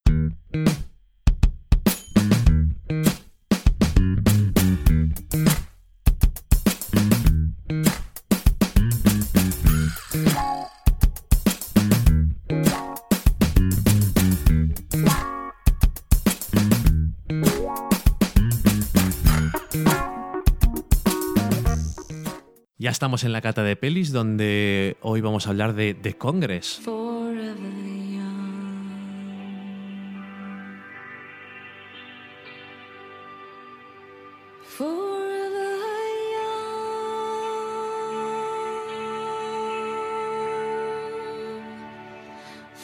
Lo digo así como si fuera importante, porque como lo hemos mencionado en varias ocasiones, Mm. hemos ido creando ahí... Hemos ido plantando semillas. Semillas que no florecen mucho, porque en la cata de pelis no hacemos spoilers. Exactamente. Pero nos ha encantado. Spoilers. Sí. Spoilers de que nos ha encantado. No va a haber spoilers sobre la película. no. Cuéntanos cosas. Pues la película es de 2013, el año pasado, para los que vengan del futuro, estamos en 2014. El director es Ari Folman, un director que nosotros no conocíamos, pero que tiene una película de animación que es famosa para los que sí conozcan su filmografía. Muchas de las personas que nos escuchan, si viven en España, pudieron ver esta película en el Festival de Sitges del año pasado. Muchas tampoco. Algunos. Algunas, bueno, muchas personas en España, bueno, algunas personas en España, aquí delimitando la población, algunas personas en España tuvieron la oportunidad de ver esta película en el Festival de Sitges del año pasado y algunos de los que nos escuchan también. Eh, menciono, por ejemplo, a Hermisat, que igual no escucha este programa, pero sí nos escucha regularmente y tiene el podcast Atmósfera Cero, que os recomiendo a la gente que le guste la ciencia ficción y la fantasía. La película está protagonizada por Robin Wright, es la estrella absoluta, mujer maravillosa que admiro profesionalmente y envidio físicamente. También aparecen por allí Paul Giamatti, Danny Houston y Harvey Keitel. Escuché que su nombre se decía así en una entrevista, que siempre decíamos Harvey Keitel, es Keitel. Ok. Y sale la esplendorosa voz de John Hamm. La película tiene una parte de lo que llamamos acción real, que son personas tal como las conocemos, y luego tiene una parte de animación, y ahí es donde sale John Hamm. Y la protagonista es Robin Wright, que en la película mantiene su nombre y hace una interpretación de sí misma, con Ajá. muchas referencias a su vida personal, incluidas las películas en las que ha trabajado. Y Ujú. se hacen algunas referencias a su vida personal que yo en realidad no la conozco mucho, más allá de que tuvo una relación con Sean Penn que no acabó muy bien y que su- los hijos que aparecen en la película no son sus propios hijos, pero no sé si los representan. Ok. La película es básicamente, en su primer nivel, una crítica al sistema de producción, en este caso cinematográfico, y a la deshumanización de los actores y a cómo los estudios los utilizan como un instrumento para ganar dinero Ajá. cómo tienen una vida útil, ¿cómo, cómo llaman esto con las cosas de tecnología? Obstole- obs- Obsolescencia programada. Y en este caso personificados en la imagen de Robin Wright, que es una mujer y ya sabemos y nos lo ha demostrado la historia del cine, que cuando llegan a esa edad de los 40, entre 40 y 50, desaparecen un poco y luego pueden volver mm, cuando son un poco mayores, Ujú. como Glenn Close, pero casi nunca para ser protagonistas de sus propias historias Ajá. ya son leyendas. Y a mí, bueno, tenemos la, esa primera mitad que es acción real y luego de animación, que es un poco distopía, utopía y animación fantasía, que es un psicotrópica, psicodélica, que es un poco extraña y te puede perder, pero aún así sigue teniendo, si lo quieres, si quieres seguir un poco, sigue teniendo su centro narrativo y de lo que quiere contar. Pero para mí, básicamente, la primera parte es lo más impresionante de la peli. Creo que como película es de lo mejor que he visto últimamente. Esos, diré que son los primeros 45 minutos, en realidad no lo sé. Yo diré que es la primera mitad de la película, pero es que está muy bien.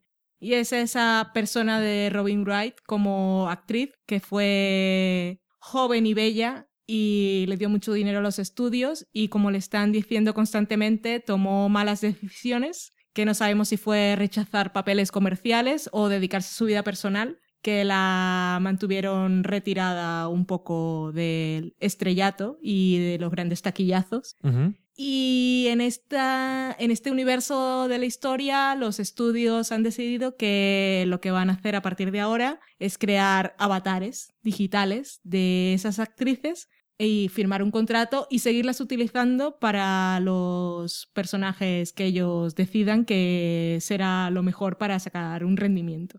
Y la presión es, puedes firmarlo y seguir ganando dinero, o no firmarlo y da igual porque no te vamos a contratar porque ya eres una mujer de 40 años. Ajá. Y, y es eso, la deshumanización de, de los instrumentos, de los estudios. Y tiene escenas súper potentes. Bueno, también es una crítica al cine, como si llegado un momento fuera a desaparecer como arte y fuera a convertirse solo en industria. También lo vemos eh, en, en la figura de, bueno, como que ya no habrá directores, sino gente que se dedique a digitalizar esos avatares y no tiene ninguna otra función. Todo lo demás lo harán los ordenadores. Pero es que en realidad Robin Wright, yo la he visto poco actuando. Forrest Gump no me acuerdo mucho, ahora la veo en House of Cards, pero ella no es la protagonista. Sigue siendo un, para mí, House of Cards. Ella no es la protagonista, pero cada vez que aparece me llena la pantalla. La princesa prometida la, La viste. princesa prometida la vi y es una cosa... Yo la vi ya hace poco. No fue una cosa que me marcó ni en mi juventud ni en mi niñez. Tampoco es la que más sale de la película. Aunque se hacen referencia a ella en la película. Pero es la, la figura de ella y lo que representa como actor-actriz, pero también como actriz-mujer, actriz-mujer de su edad. Me parece bastante interesante y ella está magnífica en su papel de mujer-madre.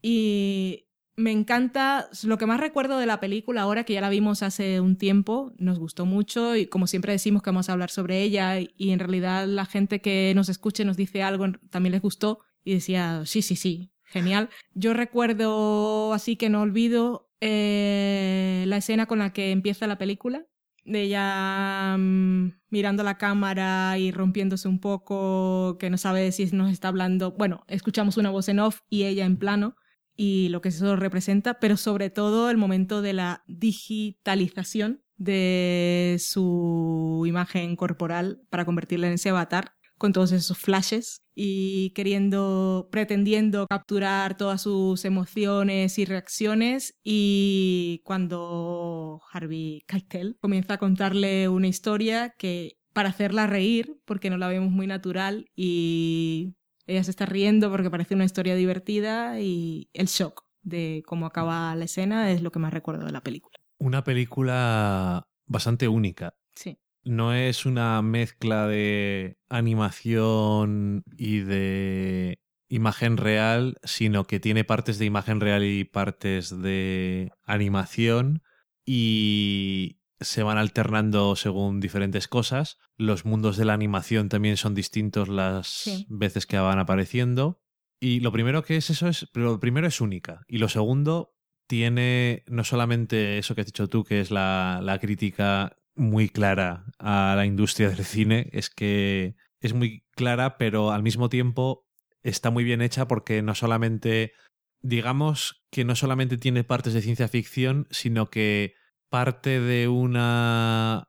de algo que puede ser un poco ciencia ficción, pero no suena nada imposible. No, y parece muy real todo.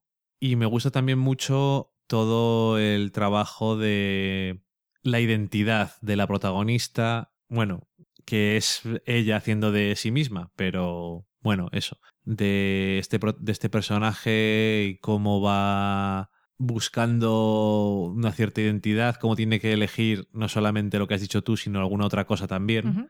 Y la verdad es que es una película que merece la pena. No solamente eso, sino que la parte de animación no es la mejor animación que he visto en mi vida, no. Que es quizás lo que más le pondría yo de pero.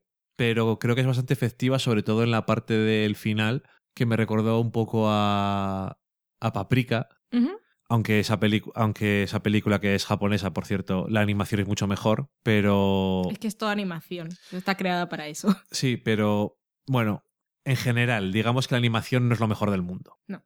Y eso es una pena, pero bueno, también funciona bastante bien para lo que quiere hacer y como es es un poco simple a veces, pero ese simplismo creo que funciona muy bien para dejar claras ciertas cosas y ser más icónico, decirlo alguna, por decirlo de alguna manera, y que se vean ciertas cosas en plan, pues esto y esto y esto, y se ve bien, muy claro, y tiene la posibilidad de volverse un poco más extraño, porque al final lo es, pero... Y esa parte creo que funciona mejor, pero la parte de la primera vez que vemos la animación es un poco... te deja un poco frío. No tanto por el sentido de que acabamos de estar en imagen real y te pasas a animación, que eso ya de por sí es como, uy, ¿qué está pasando aquí? Sino porque obviamente no es una película con... no es una superproducción, para entendernos, y te da pena que no lo haya sido. Aunque solo sea por eso, porque no hace falta más dinero para la imagen real, pero si hubieran tenido un montón de dinero y hubieran hecho una animación que fuera, yo qué sé, el copón bendito, pues habría lucido más. Lo bueno es que tampoco eso quita mucho de la película, es simplemente parte de, de eso y yo creo que usan bastante bien los recursos que tienen. Y Robin Wright es que está estupenda. No solamente cuando se la ve, sino también el trabajo de voz que hace incluso cuando tiene que hacer de su avatar, también está muy bien. Y yo qué sé, ese es uno de los ejemplos en los que dices, ¿por qué? Últimamente está pasando menos, o por lo menos, como dices tú, no las actrices cuando llegan a cierta edad a lo mejor no tienen tantos papeles protagonistas como bien dices, pero hace 25 años tampoco las mujeres tenían tantos papeles protagonistas Mm. en general. Y yo veo que ahora tienen un papel más prominente las mujeres de una cierta edad o incluso de una avanzada edad. Las veo con más fuerza en el mundo del cine y la gente más interesada en ver películas en las que salen. Y Robin Wright debería ser un buen ejemplo porque aparte de, aparte de todo, sí, eh, es más mayor que hace 20 años, como todo el mundo, pero está estupenda. O sea, Sí, pero deja muy clara e- esa obsesión que tienen las grandes estrellas de mantenerse jóvenes por siempre para, para poder seguir teniendo papeles. Y claro, ahí les ofrecen esa idea de vas a seguir siendo joven sin que tengas que ponerte Botox. Igual son papeles que no quieres hacer, seguirás teniendo dinero. O sea, o aceptas o no lo tienes. Sí, que tiene también la perspectiva esa que le dice, que dicen de. ¿Tú has visto a gente lo que hace por mantenerse joven y la pena que dan? Mm.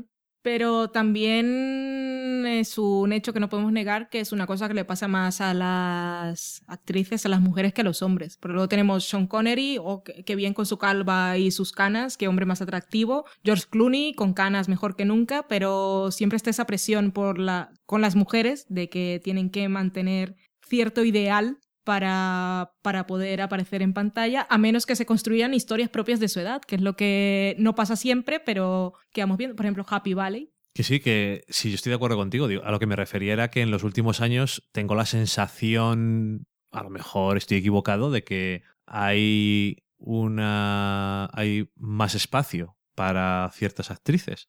Es que se tienen que crear las historias para ellas. Lo que no puedes pretender es que una actriz que la conociste e interpretó papeles cuando tenía 20 años siga interpretando los mismos papeles. Y Efectivamente. que si no sea eso no puedan hacerlo. Pero eso es claramente es el problema, es ese, que no tienen un papel. Mm. Pero porque lo que te he dicho yo antes, hace 25 años no había papeles más que para mujeres jóvenes Mm.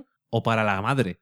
O sea que tienes que ser viejuna o joven. Viejuna o joven. Sí, hay una edad intermedia que queda ahí en el limbo. Y siempre ha sido así. Las mujeres que tienen 45 a 50 y ses- era como... Y hoy en día yo creo que poco a poco no se ha resuelto el problema, sobre todo en comparación con los hombres, pero efectivamente porque no hay historias, yo creo que poco a poco van haciéndolo. Y ahora tampoco hace falta ser la mujer joven para ser la protagonista de tu serie. Que no. Realmente no viene al caso, pero la protagonista de Outlander tampoco tiene 25 años. Ni falta que le hace, ni sentido tendría. ¿No? Y qué guapa es. Y que es- no es lo más importante, pero lo Pero es. ¿y qué? Pero está, está guapísima y está atractiva. Gillian Anderson. Bueno, y Gillian Anderson. Pero es que Eh, Gillian es Anderson, sobrenatural ya. pero es que Gillian Anderson no vale porque Gillian Anderson está mejor Sí. que hace 15 años. Entonces no, no es ejemplo. Porque si. debe- ah, eh, bueno, eso decís. ¿Por qué no os veis los primeros episodios de, de X-Files? A ver, si no- a ver cómo nos reímos. Mm. Porque obviamente es parte del estilismo, benditos 90, que eran la muerte, pero mm, es más. Es que ella ha- con la madurez ha ganado en todo. Bueno, y Shondaland puede ser lo comercial que quieras y lo hyperdrama, pero tiene ahora a- una Viola Davis como protagonista de su historia, no es Meredith Grey. En cualquier caso, que nos volvemos a ir por las ramas. Extrañamente. Parece que este año estamos hablando menos cuando no estamos grabando y tenemos más cosas que hablar. Eh, la película nos ha gustado mucho ni, o person- personalmente nos la recomendó Daniel Roca, Creo que sí. Si no recuerdo mal, y yo dije, no he oído hablar de eso en mi puñetera vida. Yo he oído hablar en la atmósfera cero. Yo no tengo el gusto de escuchar Atmósfera Cero, de, quizás debería. Y bueno, es que escucho muy pocos podcasts, que te diga.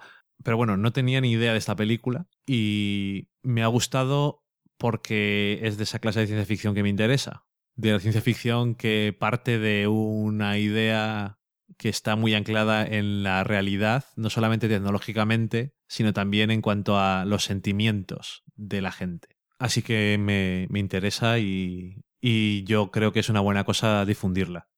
Vedla. Vedla que está, está muy curiosa, interesante y es rara, es de todo. La verdad es que está... Es muy personal. tiene, tiene muy- muchas cosas y no te dejará indiferente.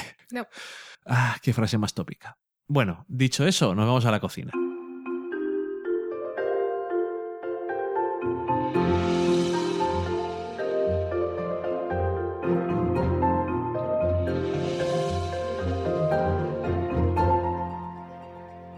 Ya estamos en la cocina y esta semana nos ha dicho alguien en un comentario de iBox, que luego lo leemos. Hay una receta con algo de calabacín. Que tengo aquí muchos calabacines de hacer con ellos. Se los han traído del huerto. Bueno, decir que con los calabacines se pueden hacer muchas cosas. Se pueden hacer calabacines rellenos con carne picada, tomate, luego queso por encima al horno, una cosa estupenda. Se puede. Los calabacines valen para un montón de cosas, aunque igual no les quieras utilizar, no los utilices normalmente. Les haces cubitos, los pones con cebollita para la pasta, estupendo. Y yo os he traído hoy una receta. Es decir, que lo primero que me he acordado cuando alguien me ha dicho, dime una receta de calabacín, lo primero que pienso automáticamente es la receta del puré de calabacín de mi madre. Ya sé que la semana pasada hicimos otro puré, pero alguien dijo, viva los purés.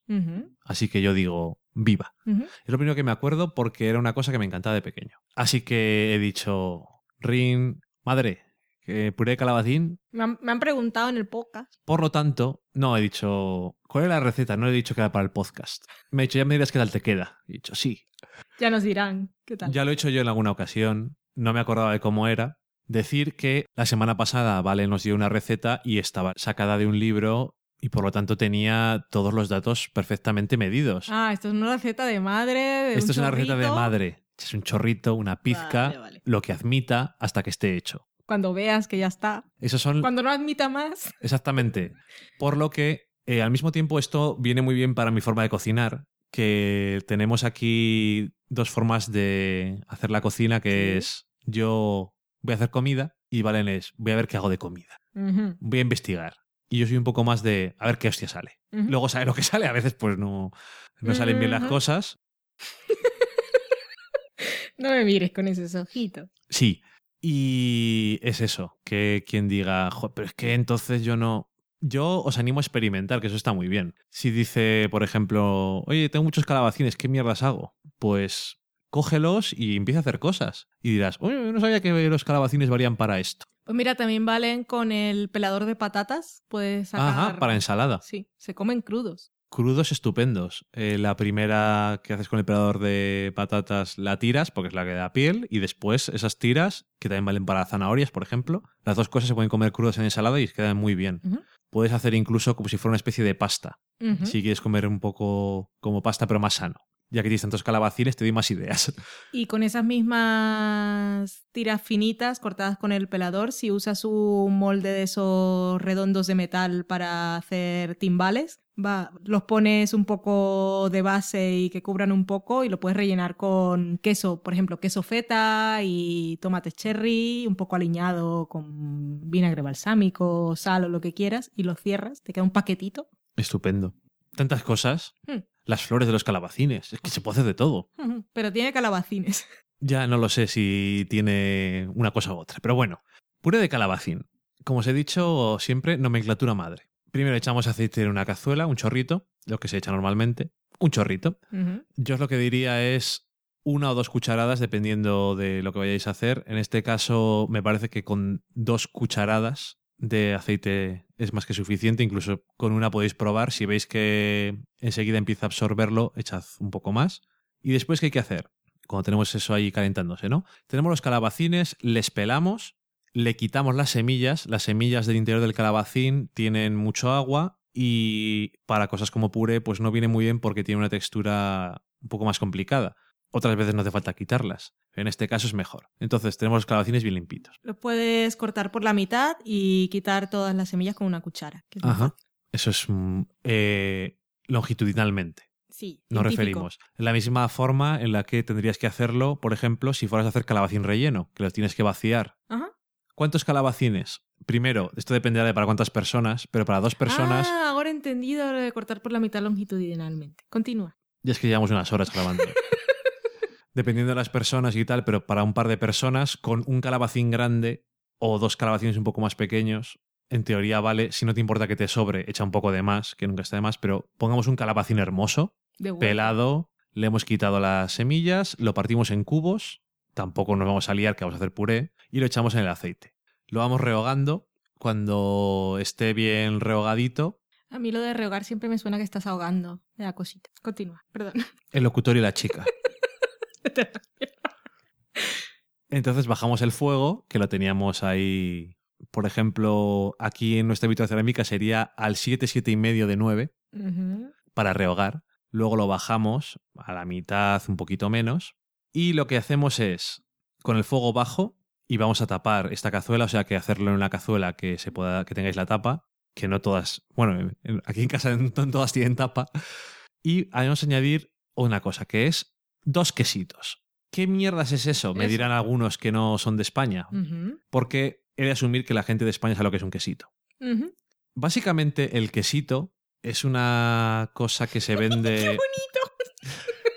Es una cosa que se vende en un. como si fuera una de estas cajas de cartón en la que se vende el queso brie. Ajá. redondita. Pero se vende. eh, dentro lo abrimos y tiene trocitos que están segmentados, triangulitos segmentados de queso, cada uno envuelto en papel de aluminio.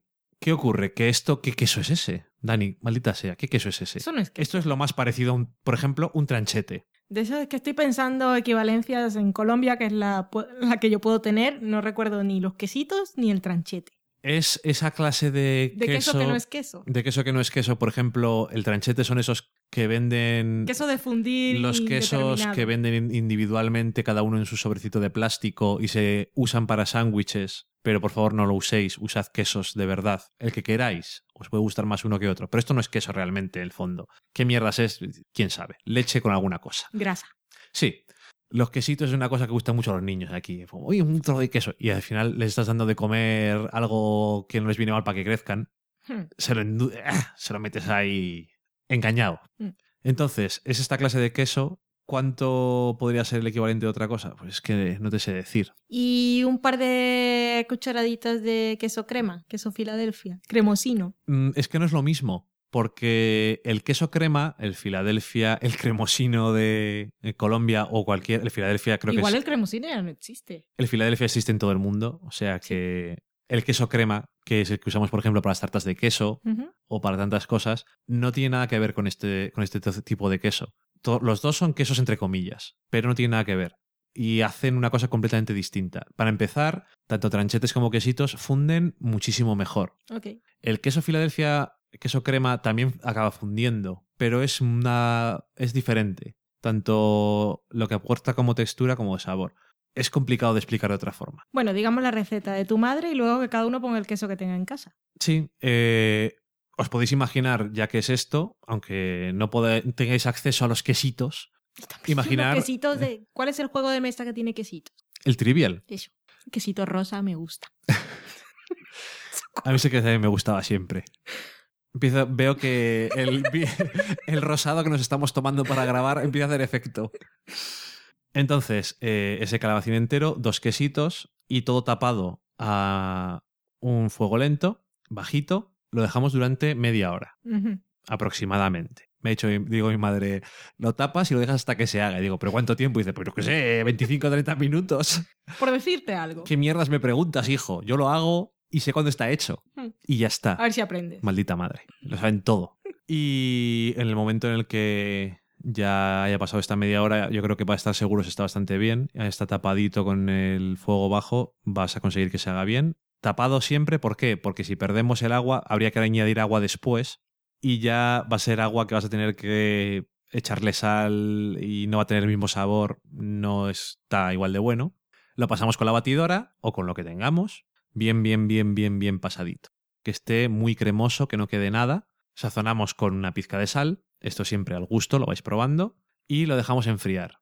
Tema. A mí, uno de los mejores recuerdos que tengo era tomarme la crema de calabacín en verano. Para empezar, los calabacines salen en verano. Y para seguir, hace calor.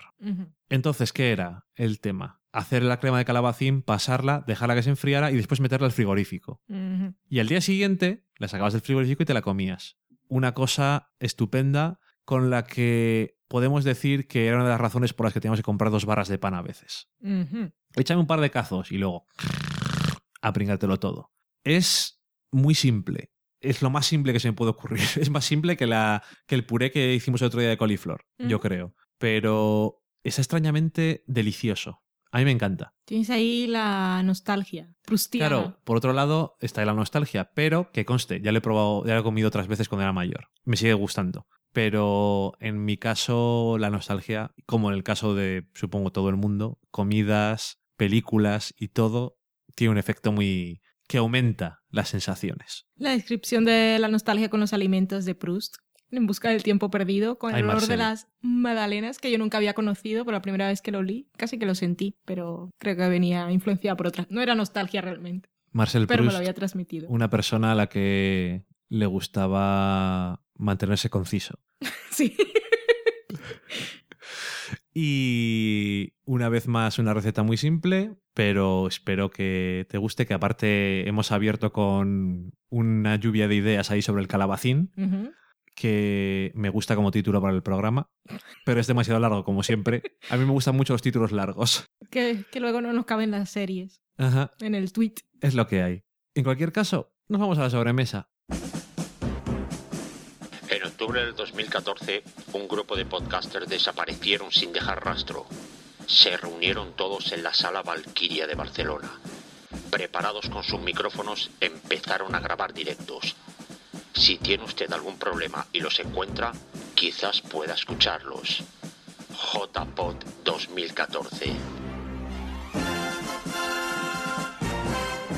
24, 25 y 26 de octubre en Barcelona. Jornadas de podcasting en la sala Valkyria de Poblenou, en la calle Puyades, número 126. Directos talleres, entrega de premios a los mejores podcasts del año y mucho más. Y todo totalmente gratuito.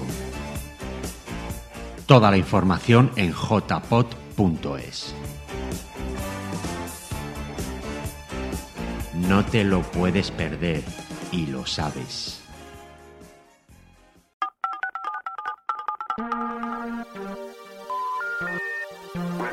The number you have dialed is not in service at this time.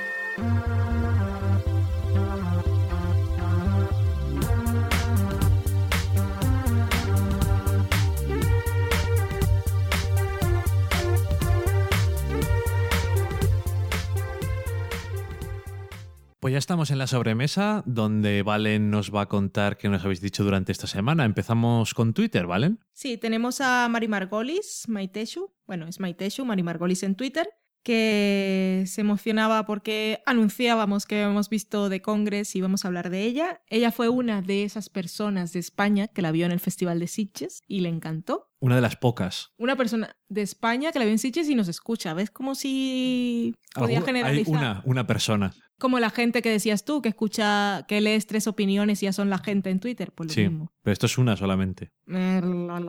Decía que sobre el programa pasado que menos de The Honorable Woman, el resto del programa lo tenía pendiente, más por Boyhood que por las series, que no sabe qué hacer. Boyhood ya sabes que las películas siempre en la cata las hacemos sin spoilers. Pero de todas formas, Hay gente que le gusta de todas formas. le gusta mantenerse virgen de opiniones, de hype y contra hype. Hace muy bien. También decía que habíamos hypeado tanto Happy Valley y You're the Wars que podía que se las anotara para Navidad. Daniel Roca nos enlazaba el programa de creadores prodigiosos de Canal Plus de España, el primero que era sobre Matthew Weiner, que lo vimos, un poco me.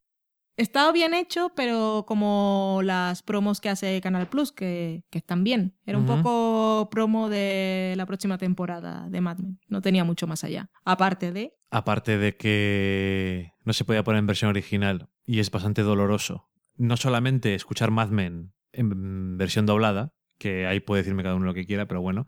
eh, las demás voces también. Y ya el colmo es cuando escuchas a John Hamm hablando de una, con una voz y luego si le escuchas doblado con otra voz distinta. Y es como, pero venga. Y que no pasa nada. Si os gusta así, vale, pero dadme la opción. Es que no queremos hacer subtítulos. Me da igual, si no, no necesito subtítulos. Lo que, eh, que me parece mal que no tengáis subtítulos, por otro lado, pero bueno. Y es que había trozos en los que estaban los fragmentos de la entrevista en The Actors Studio, que como lo emite Canal Plus en- sin doblar, pues estaba subtitulado. Yo dije, "Oh, ya lo hemos visto, pero qué gusto. Ronin-Do, Ronindo, eh, no nos hablaba directamente de nosotros, sino al pueblo. Decía, si queréis aprovechar bien seis horas de vuestra vida, muy recomendable la serie Happy Valley. Y nos daba las gracias. Pues de nada. Nos alegra que le haya gustado. Gracias a ti. Tenguan, Amy y Pon, la Amy y I con y latina las dos, se iba a dormir escuchándonos. Hoy. Qué bonito. No sé cómo alguien puede dormir escuchándonos. Bueno, no, sí, sí que lo sé. Yo si me escuchara tanto tiempo me acabaría durmiendo también. Buenas noches. M. Misery, Que duermas bien. socorro. M. Misery, que está en est- viviendo en Estados Unidos y siempre me da mucha envidia con sus fotos en Instagram. Decía que había visto los dos primeros de You're the Worst después de escucharnos y le encantaba. Pues me alegro. Aún continúan sin renovarla. Todavía no. Ajá, FX, que FXX no es tan famoso. Puede renovar la serie. Mantén algo que tiene ahí un grupo de fans locos. potente y sólido de fans locos. Serie Eso- de culto ya. Las series de culto siempre son buenas para los canales. Daniel Roca nos enviaba un tuit en el que decía, viendo Carretera Perdida, espero que del Sofá Podcast estén orgullosos de mí. Pero decía Valen, pero un momento, pero está tuiteándolo mientras está viendo la película. Exactamente, eso fue lo primero que dije. no puede ser. Eh, dijo que le había parecido una gozada una vez convencía a su cerebro que dejara de preguntar por qué. Pero no hace falta. No, Hay porqués muy claros. hay porque es muy claros y es una de esas películas que puedes ver una segunda vez una vez te da Sí. el quick de la cuestión.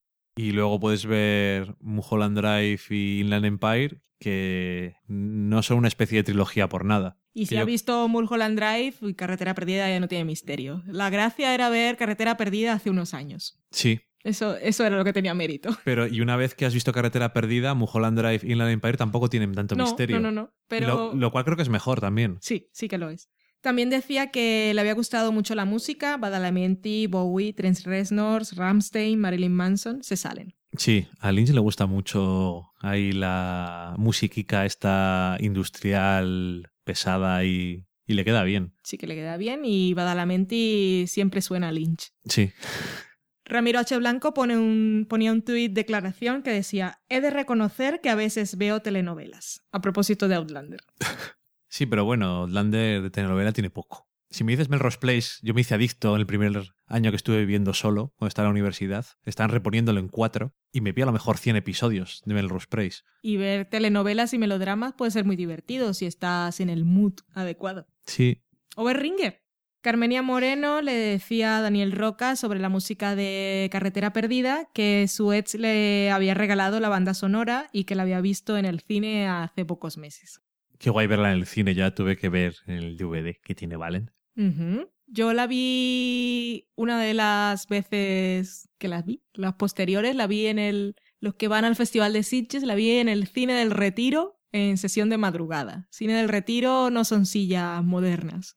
Que son butaquillas. Son un poco butaquillas y es un cine bastante viejo. Tiene su encanto, pero cómodo, cómodo y en la madrugada y después de haber visto películas todo el día no es lo mejor. Pero como era Solo, Lynch, solo me puedo imaginar si a ti no te parecía cómodo, cómo sería para mí. tú no cabes. Eso es a lo que me refería. Daniel Roca, continuamos hablando de la banda sonora de Carretera Perdida, decía que la canción de Ramstein le había recordado a Nymphomaniac, que no lo hemos visto. No. ¿Dónde está Netflix? Sí, las dos. Mm.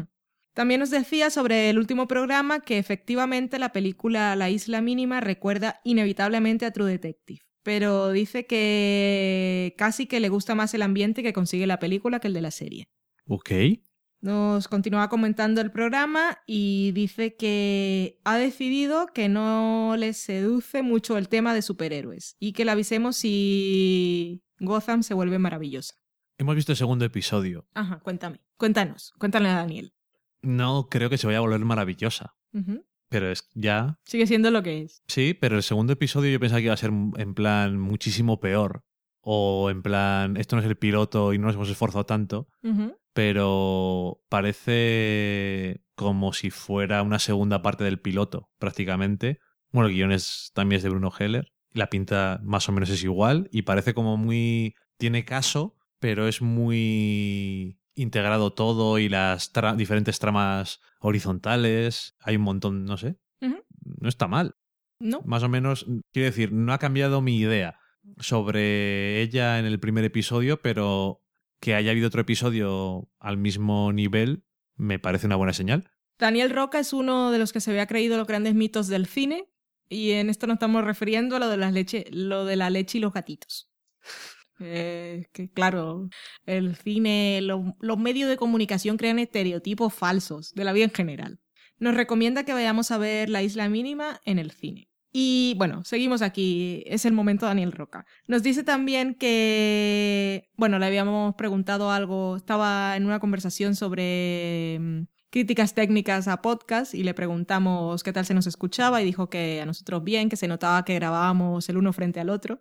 Pero dice, el único reproche técnico que se os puede hacer es que a veces se os notan los copy-paste. Eso te lo dejo a ti, que hace tiempo que no monto más que para poner la música. No hago copy-paste, quito cosas porque en las veces en las que se, puede, se nota a lo mejor un salto es porque ha habido un ruido que ha estropeado una parte. Si no, aunque nos equivoquemos, eso no lo quito. Porque lo dejo en plan tal y como somos y por desgracia para nosotros. Yo estaba preocupada, porque estaba, pen- estaba pensando que tergiversabas mis opiniones. No. Es mentira. Las. las. eh, construyo un poco para que me gusten a mí más. ¡Socorro! También nos dice sobre The Good Wife que está de acuerdo con que la hija de Eli Gold es una joya, pero que no recuerda haberla visto antes. Salió, pero el año pasado no. No, yo creo que salió uh, hace años, como en la segunda temporada, en la época en la que salía con la de Ugly Betty, salía la hija de Eli Gold. Eso lo sé. ¿Qué temporada era exactamente? No lo sé, pero era esa. Ok. Seguimos con Daniel Roca, que dice, leo textualmente, mi madre, ¿cómo acosa Valen? Ha puesto mi nick de Twitter, que es Thursnext. Algún día, algún día harán las aventuras de Thursday's Next como serie y mi nick se entenderá en el mundo mundial. Será el momento Outlander. Algún día.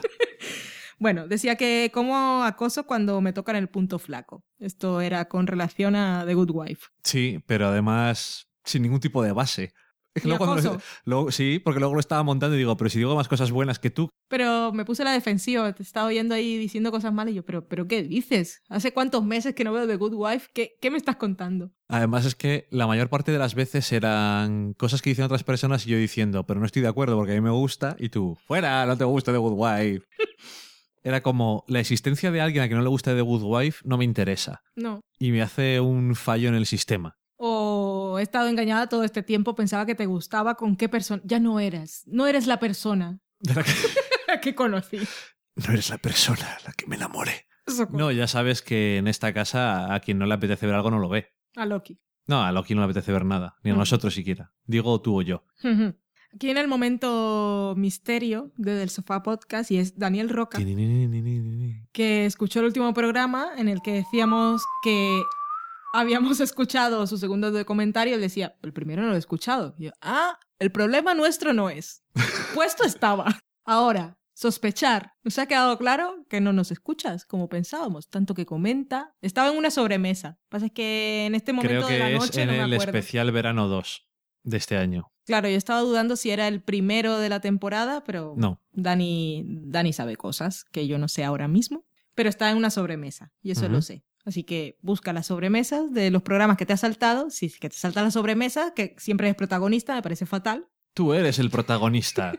¿Eso no es un programa o algo en la tele? Eso es muchachada Nui. Ah, menos mal. Muchachada Nui, gente que no vive en España, buscad el sketch de Bontrier y Spielberg.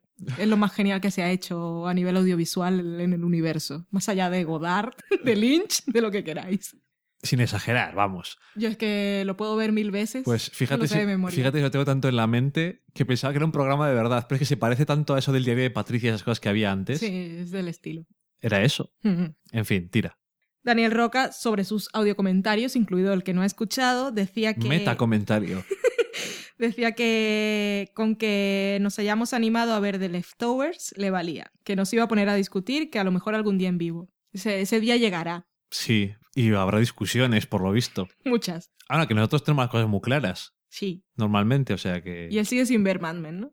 Sí, Es que claro, a partir de ahí, cada argumento que diga, le recordaré, no has visto Mad Men, ¿no? Quedó invalidado. Continuamos con Daniel Roca. Decía que lo que No, no, ya no leas más comentarios suyos. ¿No has visto Mad Men? Aunque no iba a ponerse a discutir con nosotros sobre nuestra opinión de Leftovers, que ha quedado claro que no la comparte, lo que sí nos iba a decir era que igual pensaba que no era la mejor serie del mundo para ver en beach watching, en maratón. Yo me alegro de haberla visto en Miss Watching. De hecho, Todas las series del mundo deben ser aceptadas y disfrutadas en beach watching. Si no lo son, y si alguien piensa que no lo son, no son tan buenas. exactamente. Es como Eh, cuando series un libro y no lo quieres acabar, pues debes sentir lo mismo con A una vosotros serie. os gusta mucho Men, pero en Miss Watching... Pero si hemos visto la serie del tirón dos o tres veces ya. Hmm. No es Y como cuando ve- vamos... Sí, no es como cuando ves una peli y dices, me la voy a poner otra vez en el mismo momento, queda un poco raro. De hecho, The Leftovers, yo me alegro de haberla visto del tirón porque no sé hasta qué punto hubiera sido capaz de mantener el interés semana a semana, sobre todo dependiendo de qué episodios Hmm, y qué semanas. Y olvidarme de ciertos argumentos que no valen para nada. Carmenia Moreno decía que era tan fan de The Leftovers como de los documentarios de Daniel. Aunque él no los haya oído, ella sí. Y Yune Duendecilla le decía, yo también te escuché, para que no piense que es falso, que lo hemos puesto. ¿eh? Ya son tres, tres personas. Tres personas fiables que conocemos, que él, por lo menos a Carmen la ha visto en persona, Sabe que existe. sabe que existe, que no es Loki con una cuenta alternativa. Y June tampoco nos la hemos inventado nosotros para que vea que hay gente que ve Mad Men. No. Y le encanta. Podría ser, pero no. Aldrián CG, si no recuerdo mal, es el que sabe sueco, lo de Ektamanijo, que que nos corrige la pronunciación y lo he vuelto a decir mal, nos decía que acaba de escuchar el programa en el que hablamos de Full Metal Alchemist, que no se dice así, pero a mí me gusta, Brotherhood, y que le parecía increíble que nos hubiese gustado más Brotherhood que la original. Yo es que la original no la llegué a ver, pero Brotherhood me pareció la cosa más adorable del universo. No puedo decir nada más. Yo no la vi entera tampoco, pero es que vi los primeros 10 episodios y vi los primeros 10 episodios de, la, de Brotherhood y dije, ¿para qué voy a seguir? Ya me dijeron cómo terminaba y cómo evolucionaba el argumento y todo eso y me parece que está mucho más descentrado, digamos, por decirlo de alguna forma. Que no voy, no voy a decir que sea mala porque no la, he ter- no la he terminado de ver, pero Brotherhood me encanta. Son muy monos. Jesús73 también nos hablaba sobre la película La Isla Mínima y sus similitudes con True Detective. Decía que sí, que hay muchas, pero que La Isla Mínima es una gran película. También decía que hacía cinco meses que tenía oficina en el trabajo y hoy, el día que haya sido, un día pasado, para los que vengan del futuro, ni siquiera es nuestro presente, decía que era el día que había tenido más tiempo dentro de la oficina y le había dado tanto tiempo que le había dado, le había dado tiempo a escuchar nuestro último programa. Fíjate. Lord Mirrandir, David Carretero, dice, es una alegría tener de vuelta del sofá podcast. A ver cuándo una segunda quedada sofacera que se había perdido la primera por unos días. A ver si tenemos pendiente ir a Madrid en noviembre. A ver si lo podemos planificar con un poco de anticipación y avisar para ver con quién podemos quedar. Ajá. Daniel Roca nos comentaba que le había quedado un pesto estupendo. A ver, Daniel Roca, estas cosas van con foto siempre. Es que ya me lo he comido. No. No, las fotos. No lo digas. Las fotos se hacen. En el momento dice, mira qué pesto más estupendo me ha quedado. Y ponen la foto. Joderos todos. Exactamente. Así si no es como si yo digo ahora, "Buah, estoy haciendo ahora una mayonesa estupenda. Todo mentira. Todo mentira. Todo falso. Luego tenemos al señor Potazzi, que ponía una captura de su sistema de reproducción del taxi de lujo que debe tener. Decía que estaba en compañía de Valen y Dani, que somos tú y yo, Ah, Si no sí. estoy mal, Digo, del sofá podcast. Entonces aproveché para preguntarle qué tal se nos oía en el coche. Que era una discusión que había esta semana en algunos círculos, que no la gente total de Internet, de los podcasts. Entonces decía, primero, enhorabuena, buen capítulo. Segundo, buen viaje y ya contaréis lo de la boda de mi hermana. Y por último, decía que el volumen era un poco bajo para el coche. Ok. Así que, bueno, ya veremos cómo lo arreglamos. Y con eso acabamos Twitter. Decir que cualquiera que sienta que se oye bajo, que se oye mal alguna cosa o lo que sea, que lo digáis siempre. Porque así vamos mejorando. Pero hubo una época en la que se nos oía bajo, de verdad, y lo arreglamos. Hmm. Y ahora con los micrófonos nuevos, a lo mejor tenemos que coger el truquillo todavía. Hmm. ¿A que sí, Loki? Loki, Sí. Loki dice cosas al fondo. Él no está de acuerdo, él no quiere que hablemos más alto porque no lo dejamos dormir. Exactamente. Pero eso. O eso, o que quiere salirse por la ventana y marcharse de aquí para siempre. Esperemos que no. Eso bueno, es lo que quiere hacer. hemos acabado Twitter. Sí, ¿y tenemos algo más? Sí, tenemos un par de cosas en iBooks. A ver, La primera es de Evox, perdona. Evox, es verdad, en Evox. La primera es de El Tico, que el otro día mirando cosas en Evox me di cuenta que teníamos un mensaje suyo que no habíamos comentado, pero porque no lo habíamos visto. Y es que cuando entras al panel no tienes ningún aviso de bomba ni ningún sobre de esos con numeritos de tienen mensajes sin leer. Entonces, Eso. hay una cosa que son los comentarios en cada episodio, que eso sí suelo mirar si hay alguno nuevo, pero luego hay otra cosa que es el muro, Ajá. que la verdad es que no sabía que existía. Yo Ah, el otro día llegué por casualidad o equivocación. En Facebook también hay muchas formas de recibir mensajes, pero yo creo que se ve más fácil. Bueno, No, eh, Loki. el hecho es que el tico en, bueno, en mayo se preguntaba si una receta que habíamos dado, en este caso yo, sobre una salsa barbacoa, que tenía dudas si eran cucharadas o cucharaditas. Para este programa no he tenido la oportunidad de revisar la receta, pero prometo que lo miraré en otra ocasión. El Sí. hecho es que le contestamos y le dijimos, hostia, que esto no lo habíamos visto, ya comentaremos en el próximo programa. No es que seamos unos desagradables. De todas formas, si puedes escucharlo, seguro que lo dices. Entonces nos decía, vale, es lo que pasa estar en tantas redes sociales. Es muy fácil que se pase algo. Yo como tengo memoria de pez, la verdad es que no me había dado cuenta ni eché en falta vuestra respuesta. O sea que a lo mejor hizo la salsa barbacoa y le quedó bien. O no. Y dijo, ya ni me acuerdo de lo que decía, esto era lo que decías, pero ya lo contestaremos en otra ocasión. Eh, entonces nos dice, aprovecho para daros la enhorabuena para la nueva temporada y deciros que he anotado Happy Valley para verla. Lamento no ser más activo por Twitter, pero mis días de 25 horas no me dan para más. Y aquí rescato una parte de aquel episodio de mayo en el que le mandaba una rascadita detrás de la oreja al gatico, pero desde lejos porque era alérgico, que es bonito. Y tenemos un comentario de LBZ que nos decía que se nos oye igual de bien que siempre con relación a los micrófonos nuevos. Y era la que nos preguntaba alguna receta con calabacín, que tiene un montón y no sabía qué hacer con ellos. Y ahí está la sección de la cocina de hoy. Dedicada, especialmente.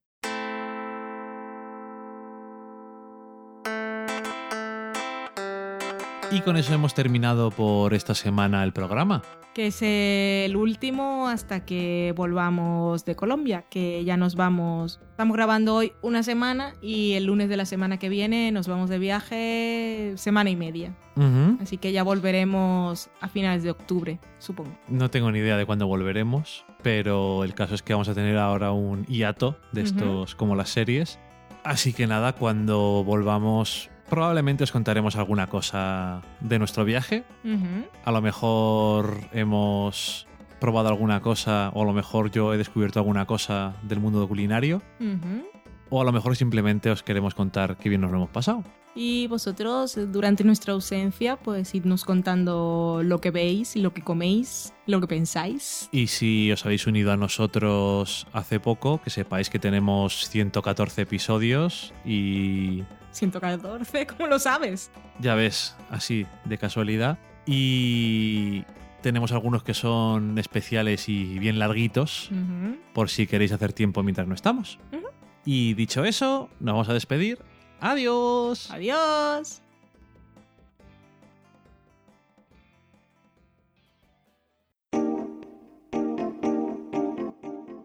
Acabáis de saborear un programa del podcast Del sofá a la cocina. Para prepararlo hemos usado los siguientes ingredientes. Un Dani, una Valen, un Nico y una licencia Creative Commons, reconocimiento no comercial compartir igual. Cuando tenemos los ingredientes, los picamos muy finos, los dejamos pochando en una sartén y cuando estén caramelizados, los mezclamos con la licencia Creative Commons, que, cuidado, no admite uso comercial de la obra original ni derivadas, que se tienen que distribuir con la misma licencia que la original, siempre citando a los creadores. Después de 10 minutos, condimentamos la mezcla con iTunes, iBooks, Twitter y un poco de Facebook. Si no encontráis las adecuadas en el mercado, buscad el nombre del blog. A continuación, introducimos en el horno y, después de 30 minutos, lo servimos aderezado con música distribuida con licencia Creative Commons a través de Jamendo. Al final del post correspondiente vienen especificadas concretamente. Si tenéis alguna duda con respecto a la receta o a cualquier otra cosa, podéis preguntarnos a través del correo electrónico del sofá a la cocina Buen apetito.